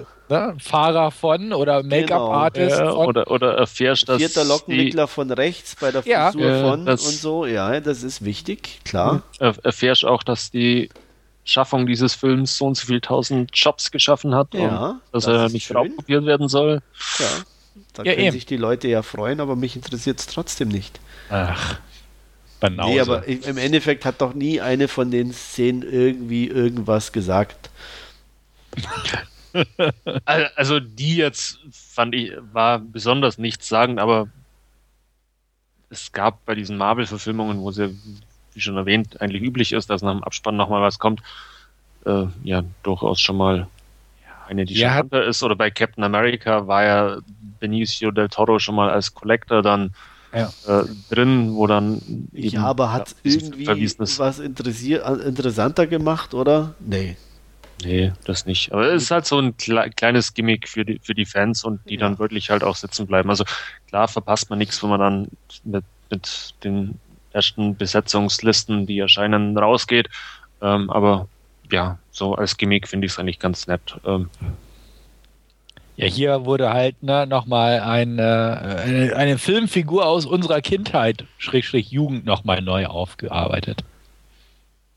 Äh, hä? aus deiner Kindheit vielleicht. Naja, Ich weiß jetzt nein. auch ni- nicht ganz auf. Ich will jetzt nicht das, das spoilern, aber, aber auf der DVD muss es doch auch drauf gewesen sein. Da habe ich es nicht nochmal geguckt. Im Kino gibt es doch die Szene im Abspann, wo der Collector nochmal auftaucht Ja. Ja, und dann da eine bestimmte Person sitzt, eine Marvel-Figur, da es auch schon mal eine Verfilmung gab von früher in den 80ern. Wahrscheinlich habe ich schon wieder verdrängt. Ah, verdammt, müssen wir nach dem Podcast nochmal Ja. durch. das habe ich dann auch nicht kapiert. Nee. Okay, okay, okay. Gut. Dann, Also ich habe bestimmt, aber ich habe schon wieder vergessen. Also ich weiß, ich kann mich an den Collector erinnern, aber ich kann mich nicht an, an irgendwelche anderen Personen in dem Absp also in der Szene erinnern. Also Oh. die andere Person, die ja auch was sagt, das kann ich zumindest sagen, die wird, glaube ich, von Seth Green gesprochen. Das habe ich nämlich aus, den, aus der Besetzungsliste irgendwo rausgelesen. Aber was genau das jetzt ist, aha. ja, no. Die, die Figur, die Seth Green spricht, die kennst du nicht. Nee, die kenne ich in der Tat nicht. Okay, okay, gut, gut, gut. Das ist, ja, bedenklich. Nein, das ist nicht. okay, gut. Alles So klar. unvorbereitet gehe ich an Comic-Verfilmungen ran, dass Ja. ich nicht mal hier das Du ganze Universum an suspekten Figuren und Na, ist ja Also, gut. Ist aber ja, du, du wirst uns nach dem Podcast bestimmt aufklären. das werde ich. Ach so, äh, jetzt, jetzt weiß ich. Klar, natürlich kenne ich. Äh, ich habe es aber verdrängt. Okay. Ja, habe gerade nachgeguckt, wer, wer, wer denn die andere Person war. Es hätte mich gewundert, wenn du diesen 80er Jahre Kracher nicht kennst. Nee, natürlich. Ja, ja. Äh, Ich habe mich nur gefragt, was es soll. Okay, nein, ja, ist kein tieferer Sinn, aber es ist einfach, glaube ich, jetzt auch nur so ein Wink Ja. an eine äh, Marvel-Figur, die es schon gab, aber an die sich keiner erinnern möchte. Ja. Wir klären Wolfgang auf. Wir klären ihn dann auf, ja. Gut. Ja, wertungstechnisch, Männer. Ja, also ich, wie gesagt, ich hatte eigentlich gehofft, mal eine neuen wieder vergeben zu können und so. Dabei, nee, bin ich nicht weit weg, aber noch gut weg. Ähm, hab dann mit, lange mit mir gerungen und ähm, nachdem er ja doch einfach Spaß macht und unterhaltsam ist, habe ich ihm eine 8 von 10 gegeben. kann ich mich eigentlich nahtlos anschließen. Ähm, ich fand ihn auch tierisch witzig anzuschauen, auch wenn es jetzt irgendwie so rüberkam, wie wir nur am Meckern sind, aber einfach das Zusammenspiel eben von, von dieser Guardians-Truppe ist dann doch so witzig, dass er ja auch über diese äh, Schwächen gut, gut hinwegtäuscht und wird mich da bei dieser 8 von 10 auch anschließen. Ja, er hatte damals auch, glaube ich, eine gute 8 von 10 gegeben im Kino. Jetzt würde ich aber auch noch eine 8 von 10 zücken, wenn auch eine etwas schwächere als damals. Aber ich denke auch eine 8 von 10 ist durchaus drin. Gut. Dann zumindest sind wir uns wertungstechnisch mal wieder völlig einig. Ja, Ähm, das soll es heute aber noch nicht gewesen sein. Wir sind zwar ein bisschen spät dran, aber wir wollen noch mal ein bisschen zurückblicken auf das Jahr 2014 und ähm, ja, ein bisschen Einblick in unsere Top-Listen geben oder beziehungsweise in unsere Top-Filme, die wir so über das Jahr gesehen haben. Ich kann gleich mal anführen, meine Kollegen sind überhaupt nicht vorbereitet, ja. wie, wie halte- meistens im wie falls es noch nicht aufgefallen äh, ist. Ich habe mich hier da total reingehangen und alles und habe eine Liste gemacht und super und dachte mir, jetzt kommen die tollen Diskussionen hier auf und was war der beste Film und überhaupt. Oh, kommt's von der einen Seite, das habe ich ja ganz vergessen. ah, unglaublich, ja. Ja, Aber so sind wir halt. Naja, wir, wir sind halt spontan und du bist voll vorbereitet. Ne? Ja. Aber ich wir bin werden spontan voll vorbereitet.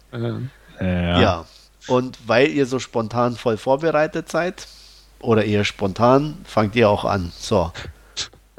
Stefan. Wie, wie sollen wir denn anfangen? Soll ich gleich den besten Film des Jahres rausklöppeln? Nee, aber oder? du kannst ja mal äh, zum, zumindest die hinteren Plätze oder du hast ja gesagt, du hast zumindest drei oder fünf Stück, äh, die du gut fandest. Ja. Mach mal ja. nicht den besten oder den du für den besten hältst, sondern mal die anderen.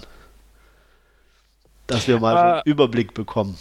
Ja, also grundsätzlich möchte ich dann nochmal so einleiten, ähm, dass das Jahr jetzt nicht so das Kracherjahr war, möchte ich einfach mal so sagen. Dem kann ich mich anschließen. Gut. Ich auch. Ja, also so rückwirkend muss ich sagen, ich musste echt durchgehen, so äh, meine Einträge, ähm, um zu gucken, wo wirklich gute Filme dabei waren. Es war viel Mittelprächtiges dabei, ein paar ordentliche Enttäuschungen. Ähm, Expendables 3 war ich eh nie so großer Fan der Reihe und trotzdem hat mich der dritte enttäuscht und äh, Transformers 4 war ziemliche Grütze, obwohl ich die ersten wirklich mochte oder einigermaßen mochte, sagen wir es mal so. Ähm, und so wirklich herausragende Sachen. Wir haben jetzt, ich will ihn jetzt nicht so offiziell groß in meine Liste aufnehmen, Guardians of the Galaxy mit 8 von 10 benannt. Ähm, klar hat er Spaß gemacht, aber es ist jetzt auch nicht so der Film, wo man jetzt ne, sagt, wow, der war der Hammer, so ungefähr. Also, äh, oder jetzt in meinen All-Time-Favorites ist er plötzlich weit oben zu finden. Leider auch nicht. Also irgendwie fand ich, es war ein recht maues Filmjahr irgendwo. Ähm, ja, Filme, die ich gut fand. Also Guardians of the Galaxy ist definitiv dabei, sage ich mal. Ähm, ich sag mal so Honorable Mention, Filme, die ich gut fand, aber die jetzt auch nicht wirklich so die Kracher waren. Ich mochte Interstellar, weil ich ihn im Kino gesehen habe und ähm, er schöne Bilder hatte, er war gut anzusehen, es war ein professioneller, schön, wirklich gut gemachter Film mit guten Darstellern, ähm, der auch so ein bisschen, ja, neben Schauwerte auch ein bisschen was zum Nachdenken hatte. Ähm, also nicht bloß oberflächlich dummes Eye Candy war und auch mal einfach ein bisschen Abwechslung zwischen den ganzen Sequels und Comic-Verfilmungen, die es gab definitiv kein Kracherfilm, aber ähm, ich hatte ihn mit sehr guten 7 von 10 bewertet. Ähm, fand ich ein guter Film, der auch wirklich sehenswert im Kino war. Welchen ich auch noch einfach, weil er mal wieder was anderes war, sehr mochte und auch im Kino gesehen habe, war Tracks, also Spuren über also mit Mia Wasikowska über das Mädel, das da mit ihren Kamelen quer durch Australien damals getingelt ist. Ähm, fand ich auch einen wirklich schönen anzusehenden Film der einen auch wirklich ähm, wunderbar unterhalten kann oder mich wunderbar unterhalten hat. Darstellerisch toll war, landschaftlich toll war, ähm, gefiel mir auch super gut in dem Sinne. Ist aber natürlich auch nicht so ein Film für die Ewigkeit, aber einen, der wirklich schöne Momente hatte und den ich mir auch gern nochmal irgendwann demnächst angucken werde. Hat von mir auch eine sehr gute 7 von 10 bekommen. Ähm, mochte ich auch.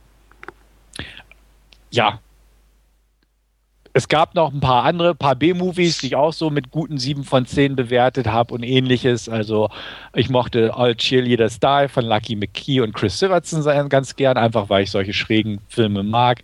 Der hat mir Spaß gemacht. Ähm, manch andere auch. Also Plus One ist auch noch so ein Titel, ist auch etwas unkonventioneller Film gewesen, hatte ich glaube ich im Podcast auch vorgestellt. Sehe ich auch sehr gern, aber ähm, auch das sind halt wirklich nicht so die großen Filme. Ich behalte mir jetzt zwei in der Hinterhand, zwei bis drei. Die werde ich dann später bekannt geben. Das sind so die Filme, die ich definitiv benennen werde als meine Lieblingsfilme des Jahres. Aber ansonsten war halt vieles dabei, was jetzt zwar in Ordnung bis gut war, aber nicht wirklich herausragend, leider. Da habe ich so einige in diesem Jahr zusätzlich mit ein paar Enttäuschungen gehabt. Wolfgang? Ähm, ja, ich kann mich da deiner Aussage so ein bisschen anschließen, dass es nicht so wirklich das tolle Filmjahr war. Ähm, ich habe jetzt bei mir auch mal gerade noch nachgeschaut in der Liste. Ähm, ich, soweit ich das jetzt überblicken kann, habe keinen einzigen Film, zumindest auch mit 10 von 10 Sternen bewertet. Ähm, was in der Vergangenheit durchaus öfters mal vorkam, aber ich habe dann doch den einen oder anderen gefunden, ähm, ja, die, den ich sehr mochte oder ja, der dann doch ein bisschen so diese Ausnahmen waren ähm, in, in diesem Jahr. Ähm, ein Darsteller da vielleicht, Matthew McConaughey, der in zwei Sachen mir irgendwie sehr gut gefallen hat. Das war einmal in äh, einer Serie, True Detective, ähm, die ich wirklich grandios fand zum Anschauen. Ähm, jetzt weniger eben filmbezogen, sondern ja, eine Serie aus zehn Episoden, die aber ähm, gemeinsam mit, mit Woody Harrelson ähm, echt stark war dieses Jahr. Ja. Und ähm, der andere Film mit Matthew McConaughey, der mir so ein bisschen im Gedächtnis geblieben ist, ähm, ist Dallas Buyers Club. Ähm, fand ich einfach ein super toll gespieltes und eindrucksvolles äh, Drama, ähm, ja, wo da dieser Matthew McConaughey diesen äh, von, von HIV gezeichneten ähm, ja, texanischen Cowboy spielt, äh, der dann mit irgendwelchen Medikamenten sich über Wasser halten möchte, die in den USA nicht zugelassen sind und da ja lauter kuriose Konstrukte erfindet, ähm, um, um das eben geschehen zu lassen. Also das fand ich einen echt äh, guten und, und eindrucksvollen Film. Ähm, ein anderes Werk dieses Jahr, wobei ich mir gar nicht sicher bin, ob der Film an sich aus 2014 ist. Ich habe ihn nur 2014 auch gesehen zum ersten Mal aus äh, China von Chia Sanke, ähm, A Touch of Sin, ein Episodenfilm, der aus äh, vier Episoden besteht. Nicht alle wirklich stark, aber ähm, meiner Meinung nach doch ein eindrucksvolles, wenn auch vielleicht ein bisschen überzeichnetes Bild äh, des modernen Chinas zeichnen. Ähm, deswegen auch fast schon verwunderlich, dass der Film soweit ich das jetzt zumindest noch in Erinnerung habe, so auch von den Sensoren in äh, China durchgewunken worden ist. Ähm, ja, fand ich ein sehr spannendes Werk ähm, anzuschauen dieses Jahr. Ich glaube, ich hatte den auch im Podcast schon mal ja. vorgestellt. Und ich habe immer noch nicht angeguckt. Okay. ähm, ja, und dann Rush ist noch so ein Film dieses Jahr, die ich gesehen habe, die den ich als Formel 1-Fan einfach äh, sehr spannend fand, da dieses äh, Duell Niki Lauda, James Hunt in den späten 70er und Anfang der 80er Jahre. Weiterer Film, der vielleicht noch ja, erwähnenswert ist, ähm, Cold Eyes, ein koreanisches Remake eines ähm, Films aus Hongkong ähm, oh, wie hieß das Original? Ice in the Sky, glaube ich, ähm, wo es ja auch ein bisschen so äh, um eine Polizeispezialeinheit geht, äh, die ja ähm, sich spezialisiert auf, auf Überwachung und ähm, Beobachten hat, ähm, fand ich ja sehr cooles Remake, das mir zumindest in Erinnerung geblieben ist. Und ähm, dann ansonsten, ähm, ja, habe ich auch noch zwei, die ich mir jetzt mal einfach aufheben möchte. Ja, äh, mir ging es ähnlich wie euch, wie gesagt, also ähm, sehr maues Jahr. Ich habe ähm, sehr viel Siebener, ein paar Achter, so das übliche, sage ich jetzt mal, Standardrepertoire. Ich habe eine Top Ten Liste gemacht wobei ich auch die hinteren Plätze irgendwie schon fünfmal oder zehnmal umgetauscht habe, weil ich mir denke, nee, der passt da doch nicht hin und der muss dahin und ähm, also die sind, ich sage mal, eigentlich beliebig austauschbar. Ähm, ich habe ja aktuell, sage ich mal, so auf den hinteren Plätzen, was mir ganz gut gefallen hat, äh, auf der einen Seite Lok, ähm, ich weiß gar nicht mehr, Stefan, weißt du noch, wie hieß der bei uns? No Turning Back oder so? Ja, genau. Ne? Mhm. Irgendwie so. Also ein super ja. deutscher Titel. Mhm. Mit ähm, Mr. Hardy fand ich einfach ähm, toll anzugucken, war was anderes. Äh, One-Man-Show. Ich fand die, die Story interessant, haben wir ja auch im Podcast besprochen, glaube wenn ich mich alles täuscht. Mhm. Ja. Du fandst mhm. den ja okay, aber nicht ganz so gut wie ich. Richtig. Und ähm, ja, wie gesagt, der hat mich auf jeden Fall ähm, ziemlich beeindruckt. Deswegen ist er, denke ich, schon einer der besseren Filme des Jahres 2014 für mich. Ebenfalls sehr positiv überrascht war ich von einem österreichischen Film. Kommt selten vor, dass man einen deutschsprachigen mhm. Film in seine Jahrestop 10 wählt, aber ich dachte mal, das muss irgendwie honoriert werden. Ich habe mir das Finstere Tal angeguckt.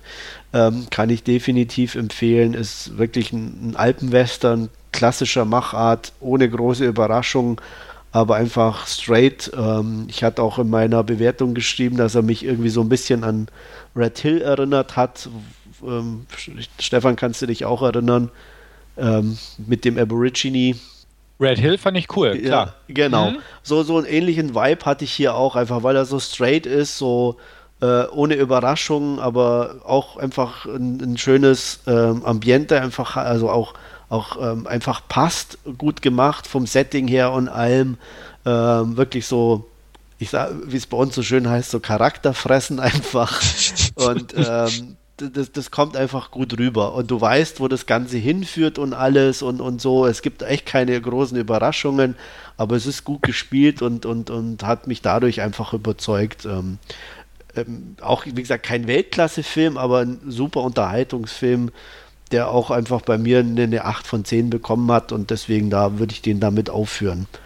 Ähm, ja, zwei Filme, die ähm, für mich als Action-Science-Fiction-Fan natürlich, denke ich, nicht fehlen dürfen, auch wenn es keine tiefschürfenden Erfahrungen waren, aber sie haben Spaß gemacht. Das war auf der einen Seite Guardians of the Galaxy, den haben wir gerade gesprochen, und äh, Edge of Tomorrow.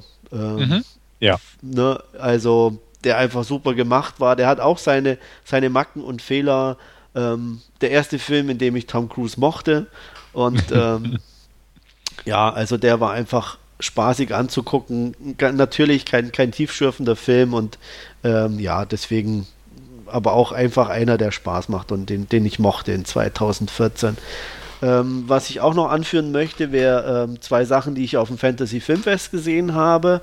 Ähm, einer, der wahrscheinlich dann eher schon in die Nä ins nächste Jahr kommen müsste, aber ähm, ich, der ist von diesem Jahr, ich habe oder von 2014, ich habe ihn eben in 2014 gesehen, deswegen habe ich ihn damit aufgenommen. It Follows, für mich ein sehr innovativer kleiner Horrorfilm, der mit, mit ganz wenigen Mitteln eine super Atmosphäre schafft, der ähm, so ein paar Sachen mit drin hat, ähm, wo man, oder mir ging es zumindest so im ersten Moment auch dachte, hä? warum machen die nicht das und das, bis einem auch irgendwie so ein paar Sachen aufgehen. Das fand ich echt grandios. Und ähm, ja, deswegen kann ich nur empfehlen, den anzugucken. Stefan hat ihn ja sowieso auf der Liste, bin ich mir unbedingt. sicher. Ja, unbedingt. Äh, er hat auch so seine kleinen Fehler, gar keine Frage. Aber ich, wie gesagt, ich fand den einfach so toll, so anders, so gut gemacht. Ähm, deswegen kann ich den auch nur empfehlen.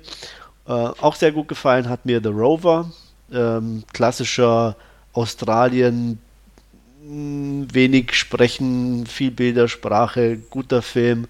Und ähm, ja, Guy Pierce mag ich sowieso. Er ist auch sehr, sehr geradlinig. Man, man hat so eine Ahnung, wo es hingehen könnte.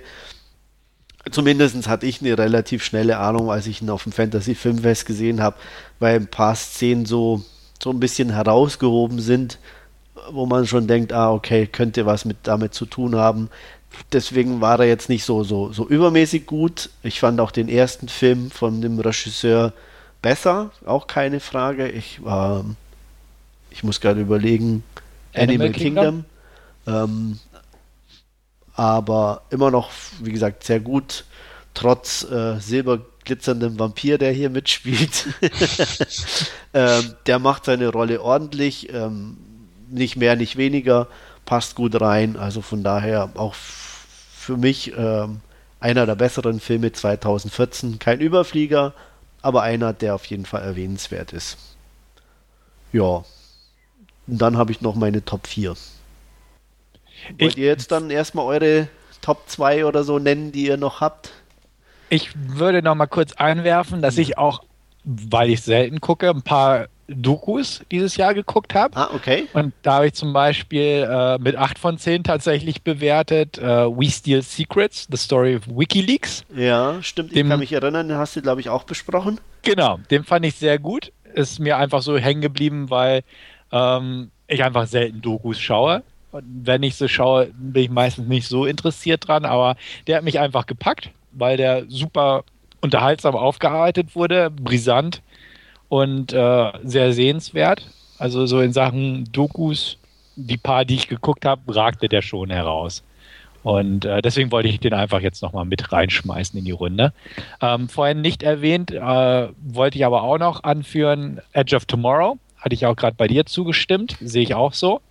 Ähm, super unterhaltsamer Science-Fiction-Actioner. Und einen, den ich anführen möchte, obwohl er, glaube ich, aus dem Jahr zuvor stammt, den ich aber in dem Jahr gesehen habe, den ich auch sehr stark fand und mit 8 von 10 bewertet habe, war noch Prisoners mit äh, Jack mhm. Gyllenhaal und ja. äh, Hugh Jackman. Fand ich sau, sau stark, den ja. Film. Oh, den fand ich nicht so gut. Achso, ich fand den wirklich gut. Ja, nee, der, also er ist okay, aber der, da hat mhm. mich zu viel genervt. okay. Ja, nee, ich fand ihn gut. Also deswegen will ich den auch definitiv nochmal anführen. Ja. Da interessiert ähm, mich mehr Enemy. Genau, das wäre zum Beispiel auch einer, den ich dieses Jahr halt noch nicht gesehen genau, habe. Ja. Äh, beziehungsweise letztes also Jahr hab, nicht gesehen. Ich muss auch sagen, ich habe Interstellar nicht gesehen. Ich habe Gone mhm. Girl nicht gesehen. Mhm. Also die eventuell da auch, um, gut, ich kann es nicht sagen, aber nach, nach, den Kritiken ja auch recht gut sein sollen. Ähm, deswegen wär, wären die vielleicht da auch mit drin, das weiß ich nicht. Ähm, aber die habe ich auf jeden Fall nicht gesehen. Genau, also Enemy ist definitiv auf meiner Liste, die ich, die ich unbedingt noch sehen will. Ähm, wie hieß er, Nightcrawler, wo wir gerade ja, bei Jake Gyllenhaal sind, genau. definitiv auch ein ja. Kandidat, ganz oben zu landen. Birdman. Birdman ja.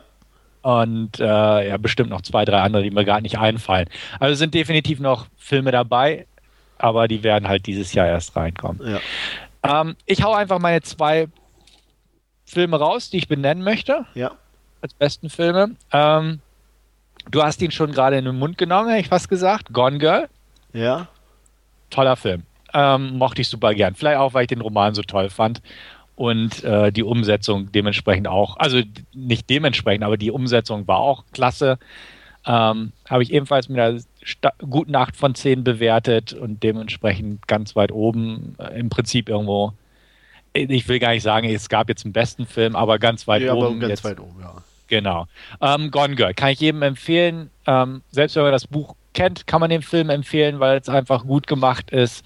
Ist ein sehr schöner Fincher-Film. Ähm, ein bisschen was Ungewöhnliches für Fincher, weil es kein düsterer Serienkiller-Film ist oder irgendwas in der Richtung, ähm, sondern im Prinzip ein Ehedrama, Szenen einer Ehe ähm, mit gewissen Humorelementen, mit einem schönen Twist und sogar zwei davon und tollen Schauspielern, also beziehungsweise Schauspieler, die ihre Rollen wirklich gut spielen. Ben Affleck in dem Fall ähm, packt es auch richtig gut und äh, einfach ein wirklich guter Film, den ich wirklich gut fand und ähm, mir auch sehr schnell zulegen werde, wenn er dann käuflich zu erwerben hier ist. Ähm, ich fand ich gut. Ich glaube, Ende Februar ist soweit. Ich freue mich ja. auf den auch schon wahnsinnig. Also. Genau, also definitiv. Ich mochte das Buch, ich mochte den Film. Schönes Ding. Und jetzt äh, auch einen sehr schönen Film, den ich sehr gern mochte und einfach da, da spricht, äh, ich will nicht sagen der Fanboy aus mir, aber der, der, der, der Genre-Fan, ähm, The Guest von ähm, Adam Wingard. Ja, den habe ich noch nicht gesehen. Der war so cool. also, der, der, hat mir richtig Spaß gemacht. Ja. Und, da habe ich ähm, aber auch ähm, schon sehr kontroverse Meinungen drüber gelesen klar, glaube ich aufs Wort. Und ich sag mal, ähm, wer jetzt nicht so ein, so ein, so ein, auch so ein bisschen horroraffin ist, obwohl es kein Horrorfilm ist, der wird auch bestimmte Sachen einfach nicht entdecken. Und ähm, das macht es aber Spaß, weil es ist von dem Team, die halt auch Your Next gebracht haben und da schon so ein bisschen mit den Genres gespielt haben. Und hier ist es halt im Prinzip so, so ein Slasher-Konstrukt, aber auf einem Action-Thriller-Aufbau mit Drama. Und es ist total schräg. Und der ganze Showdown spielt in einem im, äh, Highschool zu Halloween, die sie als Haunted House Attraction umgebaut haben. Und dann geht er wirklich in die Slasher-Richtung rein und äh, für Leute, die es einfach wissen, im Hintergrund sind dann die drei Masken aus Halloween Teil 3 und man sieht ganz kurz die Maske aus Your Next und es sind diverse Anspielungen und das Ganze ist mit Synthesizer-Score, perfekt 80er Jahre Ambiente John Carpenter-mäßig aufgebaut und es ist einfach eine wunderbare Hommage an, an die Filme der späten 70er, 80er und frühen 90er. John Carpenter, ähm, James Cameron. Ich glaube, auf dem Cover steht irgendwie drauf, Halloween trifft The Terminator. Es hört sich schräg an, aber es ist es irgendwo. Und ähm, ich fand es einfach cool. Und einfach, der Film ist sau cool. Von, von der Darstellung des Hauptdarstellers, von einzelnen Szenen, von äh, der Gewaltdarstellung, die, die einfach aus dem Nichts kommt und einen doch zu überraschen vermag. Ähm, fand ich cool, fand ich sau cool. Ich habe auch ein Review fertig, was ich auch bald noch raushauen werde. An dem schleife ich gerade noch so ein paar Ecken und Kanten ab. Aber ähm, der Film hat mir einfach Spaß gemacht. Es ist kein Crowdpleaser und äh, es ist ein Film irgendwo fürs Nischenpublikum. Er kommt auch in Deutschland, gibt es glaube ich im April raus oder Mai, ähm, nicht im Kino.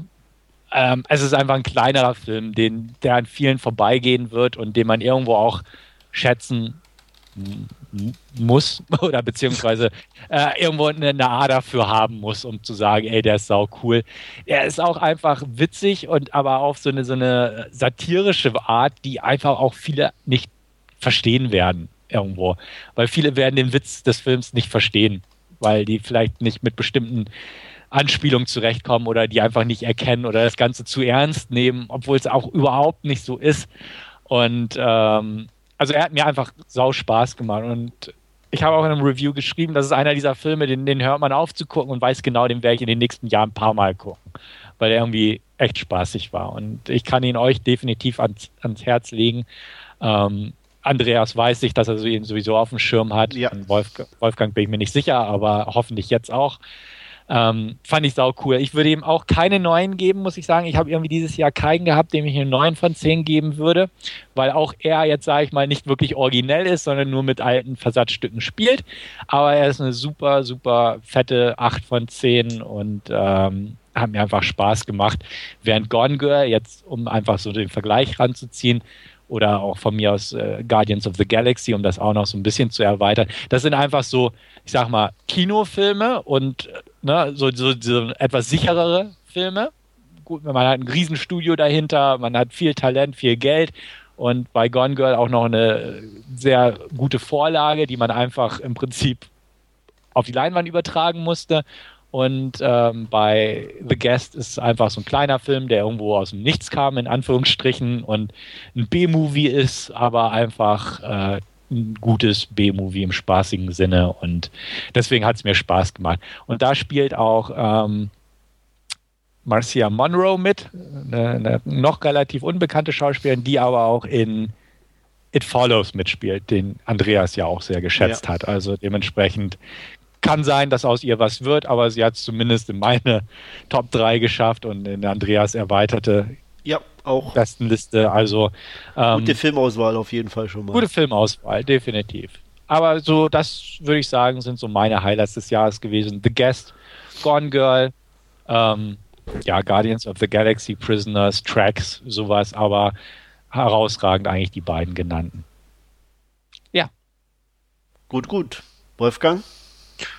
Ja, äh, Stefan hat es erwähnt, Prisoners, vielleicht bei mir auch noch so eine kleine äh, Nennung. Ich fand da zumindest auch die Darstellung von Jake Gyllenhaal ähm, extrem gut als ermittelnden Cop. Ähm, auch noch eine, eine, kleine Nennung, wobei der Film, glaube ich, auch aus 2013 an sich ist. Ähm, Gravity fand ich sehr eindrucksvoll beim ersten Schauen. Ähm, war ein echt tolles Erlebnis. Ähm, ja, dann jetzt mal auch ähnlich wie Stefan, dass viel natürlich noch gar nicht bei mir im Player gelandet ist, sei es eben ähm, Birdman oder ähm, Nightcrawler oder ja, wie sie dann alle heißen, Gone Girl auf alle Fälle, auf den ich mich schon wahnsinnig freue. Ähm, von daher kann sich aus der reinen 2014er Filmliste sicherlich auch noch was ändern.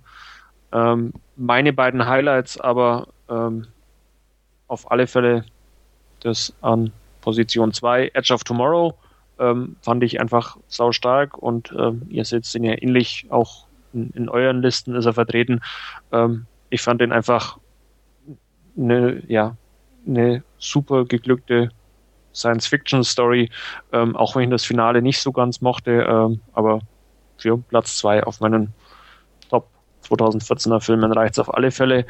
Und ähm, Platz 1, äh, ganz klar dieses Jahr The Grand Budapest Hotel, weil er einfach, aberwitziges Kinoerlebnis ist.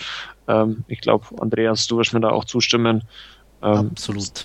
Ist sicher einer der, der, besten Filme dieses Jahres für mich und ähm, ja. ja, einfach ganz, ganz großes Kino und ich hoffe mal, dass er jeden Oscar, für den er nominiert ist, auch, auch abräumt. Der soll halt möglichst viele abbekommen, ja. Äh. Ähm, also ich habe es im Endeffekt so, dass ich einen Film, also ich habe auch noch immer ein bisschen hin und her mit meinen Wertungen und so weiter. Und ähm, ja, einen Film mit neun Punkten habe und drei mit zehn, also Punkten, je nachdem, wie man die Bewertung sieht, oder fünf Sterne, ist ja egal. Ähm, und dementsprechend auf Platz 4, der mit neun Punkten war bei mir Only Lovers Left Alive von Jim Jarmusch. Ähm, ich mag den, der ist der hat einen schönen Humor. Ich mag Hiddleston und Swinton in den Rollen, die passen einfach super. Ähm, Wasikowska ist okay, die hat nur eine, mit dem Sinne einen relativ kurzen Auftritt, aber auch John Hurt oder Anton Yelchin, die passen einfach klasse rein. Die Story ist irgendwie schön schräg und es ist so auch ähnlich wie bei Limits of Control, so, so, ein, so, ein, so ein Humor, der mir einfach zusagt und ähm, das passt und deswegen mochte ich den und deswegen musste er auch unbedingt äh, auf Platz 4 bei mir sein. Äh, ja, und dann, also ich habe Grand Budapest kann ich vielleicht vorgreifen auf Platz 2 meiner, meiner Jahresliste. Ähm, habe ihm im Nachhinein dann auch 10 Punkte gegeben. Ging irgendwie nicht mehr anders. habe mich lange gesträubt, aber ein, ja, das ist so, so, ein, so ein liebevoller Film, der, der ist so voll mit Ideen und, und so toll gemacht und, und mit so viel Herzblut und allem. Da passt einfach alles. Dem, dem, dem muss man das geben. Wenn, ich sag mal, wenn, wenn, wenn er einem gefällt. Äh, wenn du mit so Filmen natürlich nichts anfangen kannst, ja. ähm, klar. Aber ich sag mal, von der Machart und von allem, ähm, ja, musste sein. Äh, wie gesagt, bei mir auf Platz 2. Ähm, auf Platz 3 habe ich Boyhood.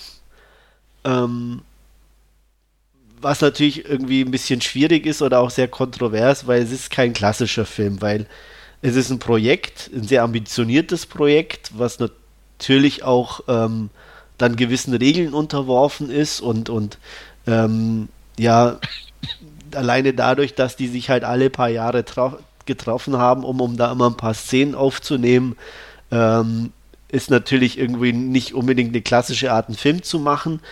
Ähm, von daher hat man natürlich auch jetzt nicht unbedingt oder ist ein schwieriger Vergleich mit einem richtigen Film in Anführungsstrichen. Aber ähm, er ist trotzdem einfach so toll gemacht und ähm, Linklater hat es irgendwie geschafft, also auch Kinder auszusuchen, die dann lustigerweise im Alter trotzdem noch gut spielen können, was ja nicht unbedingt selbstverständlich ist und äh, wo, wo man auch ähm, ja auch teilnimmt an dem Leben und, und ist auch wirklich natürlich ähm, ähnlich wie bei meiner Nummer 1 dann ist, auch ein, nichts ist, was, was Großartiges passiert, in Anführungsstrichen, aber das so toll umgesetzt ist und, und so einen Spaß macht, da zuzugucken, auch wenn ähm, wie hier das 164 Minuten sind, aber die Zeit ähm, wurde mir nie lang. Ich habe natürlich insgesamt auch einen anderen Blickwinkel als äh, Papa von einem Dreijährigen, sich sowas auch anzugucken, wie jetzt ähm, ein Single ohne Kinder, Ambitionen und ähnliches. Ähm, der wird vielleicht auch viele Sachen ganz anders sehen, mag auch sein. Aber ja, es ist einfach ähm, ein klasse Ding, das Linklater da gestemmt hat und da kann man echt nur beglückwünschen und deswegen musste der auch definitiv in meine Top 10 und äh, wie gesagt auf Platz 3. Ähm, zwei klassisches Kino war einfach Grand Budapest Hotel, der musste davor, das geht gar nicht anders. Ja, und meine Nummer 1 ging auch nicht anders, weil er ist anders, er ist schräg, er ist ähm, ja einfach das, was ich manchmal von Kino auch einfach oder von Film erwarte, das mich überrascht, dass es ähm, ja mich irgendwo zum Nachdenken bringt und, und auch ähm, einfach flasht. Und das war meine Nummer 1 und zwar Under the Skin von Jonathan Glazer. Ähm, so ein merkwürdiges Ding. Ähm, ja, ähm, selber angucken, Meinung bilden, kann man echt immer wieder nur sagen.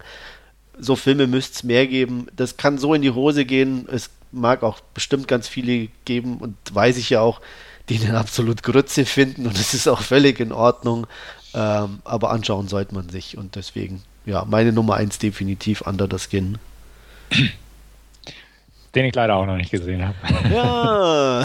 ja. Also ich muss Nachholen. sagen, äh, deine Top 3 habe ich alle noch nicht gesehen. Grand Budapest Hotel habe ich noch nicht gesehen. Den könnte ich mir noch vorstellen anzugucken. Under the Skin will ich sehen. Boyhood interessiert mich null. Muss ich ganz ehrlich sagen. Null. Ja. Also, ähm, ich glaube, dass der ganz toll ist und ich glaube auch, dass vielleicht es wirklich damit zusammenhängt, auch so Einstellungen zu Kindern und wie auch immer du das so sehr schön formuliert hast übrigens. Ähm, aber der interessiert mich gar nicht. Also ich lese immer wieder sehr lobende Worte über den Film, wurde ja jetzt auch für diverse Oscars und ähnliches nominiert und ja. so. Ähm, ist bestimmt ein guter Film, aber der interessiert mich nicht. Dann, ja. dann schon eher Grand Budapest Hotel oder so, der mich eigentlich auch nur am Rande interessiert, weil ich nicht so ein Fan des Regisseurs bin. Aber ähm, Under the Skin auf jeden Fall. Hatte nur irgendwie noch keine Gelegenheit dazu, aber ist auch hoch auf meiner Liste der Must-See-Kandidaten. Ja, also, wie gesagt, es ist ähm, Hit or Miss, anders geht's bei dem Film nicht. Mhm. Du hast den auch noch nicht gesehen, Wolfgang, ne? Nee. Ambitionen? Wir hatten ja uns über den Trailer, glaube ich, unterhalten. Ja. Alles Deutsch. Ich weiß nicht so recht. ähm, keine, Ahnung. Also ähm, hat, hat sich bei mir zumindest nicht geändert. Das, das Vorhaben nicht. Schade. Glaub, glaub nicht. Ja. Schade wie gesagt, also ich finde es immer wichtig, so Filme, ähm, das ist eigentlich auch das, was, was Kino oder Film ausmacht für mich. Ja. Und ähm, ja, genauso wie ich es wichtig finde, irgendeinen trashigen B-Movie irgendwie gemacht zu bekommen oder, oder wenn das jemand das Bedürfnis hat, finde ich so Filme einfach auch wichtig und, und gut und ähm, ja, und der war einfach auch noch ziemlich klasse gemacht und deswegen meine Nummer eins. Mhm ja, ich denke, ähm, mal meine, mm, in, ich werde mal den, den, den Link noch zu meinen Top 10 vielleicht posten, dann, dass wir den mit irgendwo in die Show Notes oder so reinnehmen, wen es interessiert. Ja. Und ja. ja, ansonsten würde ich sagen, sind wir durch. Wir freuen uns auf 2015. Ähm, hoffentlich mit ein paar oder ich sag mal, in der Masse vielleicht mit noch ein bisschen mehr besseren Filmen oder auch ein bisschen ja. kontroverseren Filmen oder weiß ich nicht, wie man es nennen möchte. Ähm, es war kein, kein ganz schlechtes Jahr, aber halt auch schon, wie wir schon sagten, doch ein bisschen ein sehr äh, durchschnittliches Jahr insgesamt. Mhm. Aber Liam Neeson soll ja ein ganz überraschendes Projekt haben mit Run All Night. Stimmt, ja. Ja, also da haben wir ja gesagt, also da sind wir ja dabei, weil es ja mal was völlig anderes für ihn ist und ähm, ja. ja. Ja, er hat schon ja auch gut vorgelegt diesen Monat mit Taken 3, ja. der ja wahrscheinlich in eine ganz neue Richtung die Franchise bewegt. Ja. Also dementsprechend, das wird Liam Neesons Jahr, ich habe das im Gefühl. Ja. Also ja. ich warte ja schon, also ich weiß nicht, ob es stimmt, aber anscheinend hat er ja eine neue Idee mit Given One. Mal gucken, ob das vielleicht sich realisieren lässt. Mhm. Ja. ja. Mein Taken ist halt jetzt doch schon ein bisschen, ja, ein ne? bisschen ja, eben. Also, wir werden sehen. Wir drücken Und ihm. Ich meine, ich bin auch sehr neugierig, ob wir vielleicht ganz überraschenderweise in 2015 die ein oder andere Comic-Verfilmung vielleicht noch zu sehen mhm. bekommen. Ähm, ist ja immer ja auch ein bisschen kritisches Thema, ob das Erfolg hat oder nicht. Ne? Und wir brauchen auf jeden Fall mehr Fortsetzung. Ah, unbedingt. Also ohne ja. Fortsetzung geht es gar nicht. Also da ja. bin ich auch bis jetzt sehr enttäuscht. Die Ankündigungen halten sich da ja extrem ja. zurück. Ich weiß gar nicht, was äh, da los ist. So, so, viel neue und innovative Sachen, wie man da jetzt täglich irgendwie um ja. die Ohren gehauen bekommt, das ist, ähm, läuft mir völlig entgegen. Also ich weiß auch nicht. Ist und eigentlich, wo wir gerade bei Fortsetzungen sind, ähm, Star Wars, der neue? Ist es das dieses Jahr oder kommt der erst nächstes Jahr? Ähm, ich glaube, nächstes Jahr, ne? Weiß ich jetzt gar nicht. Also, es war hm. ja noch nicht mal so ein richtiger, das war ja nur so ein Appetizer hm. irgendwie so. Ja, keine Ahnung. Ähm, wann der kommen soll. aber Ja. ich bin da noch sehr zurückhaltend, muss ich sagen. Ja. Ja. Und ich hoffe einfach auf mehr Filme im Found-Footage-Stil. Ja? Ja, ja, ja. Weil ne, James Bond im Found-Footage-Stil, das wäre mal was. Mhm. Ja. Transformers, durchgehend Found-Footage mit Shaky Cam. ja. Wow, Das Na? wäre mal interessant. das wäre mal interessant. Aber ich glaube, dafür ist die Welt noch nicht bereit. Nee. Wirklich nicht. Also, Aber ich, Ja, ich- du bist da ja. bereit für? ich, ich, ich bin da bereit für. Ah, und ich warte. weiß nicht. Also, da tue ich mich noch schwer. Okay. Also, da bin ich halt, ich bin mehr fürs klassische Erzählkino. Ja, aber das ist, das ist so letztes Jahrhundert. Ja, ich weiß, ich bin auch alt. Was, ne? Ja. Wir hatten Ja, das Thema heute schon. ja, Ich bin alt- alt und ich bin nicht unflexibel. sonderlich intelligent, ich bin unflexibel. Das ist Ja. alles nichts für mich. Also gönn doch einem alten Mann so seine Beständigkeit. Ne? Ja, Ja. ja. okay. Aber ich sehe ja schon, wir werden wieder viel Spaß haben dieses Jahr. Ja.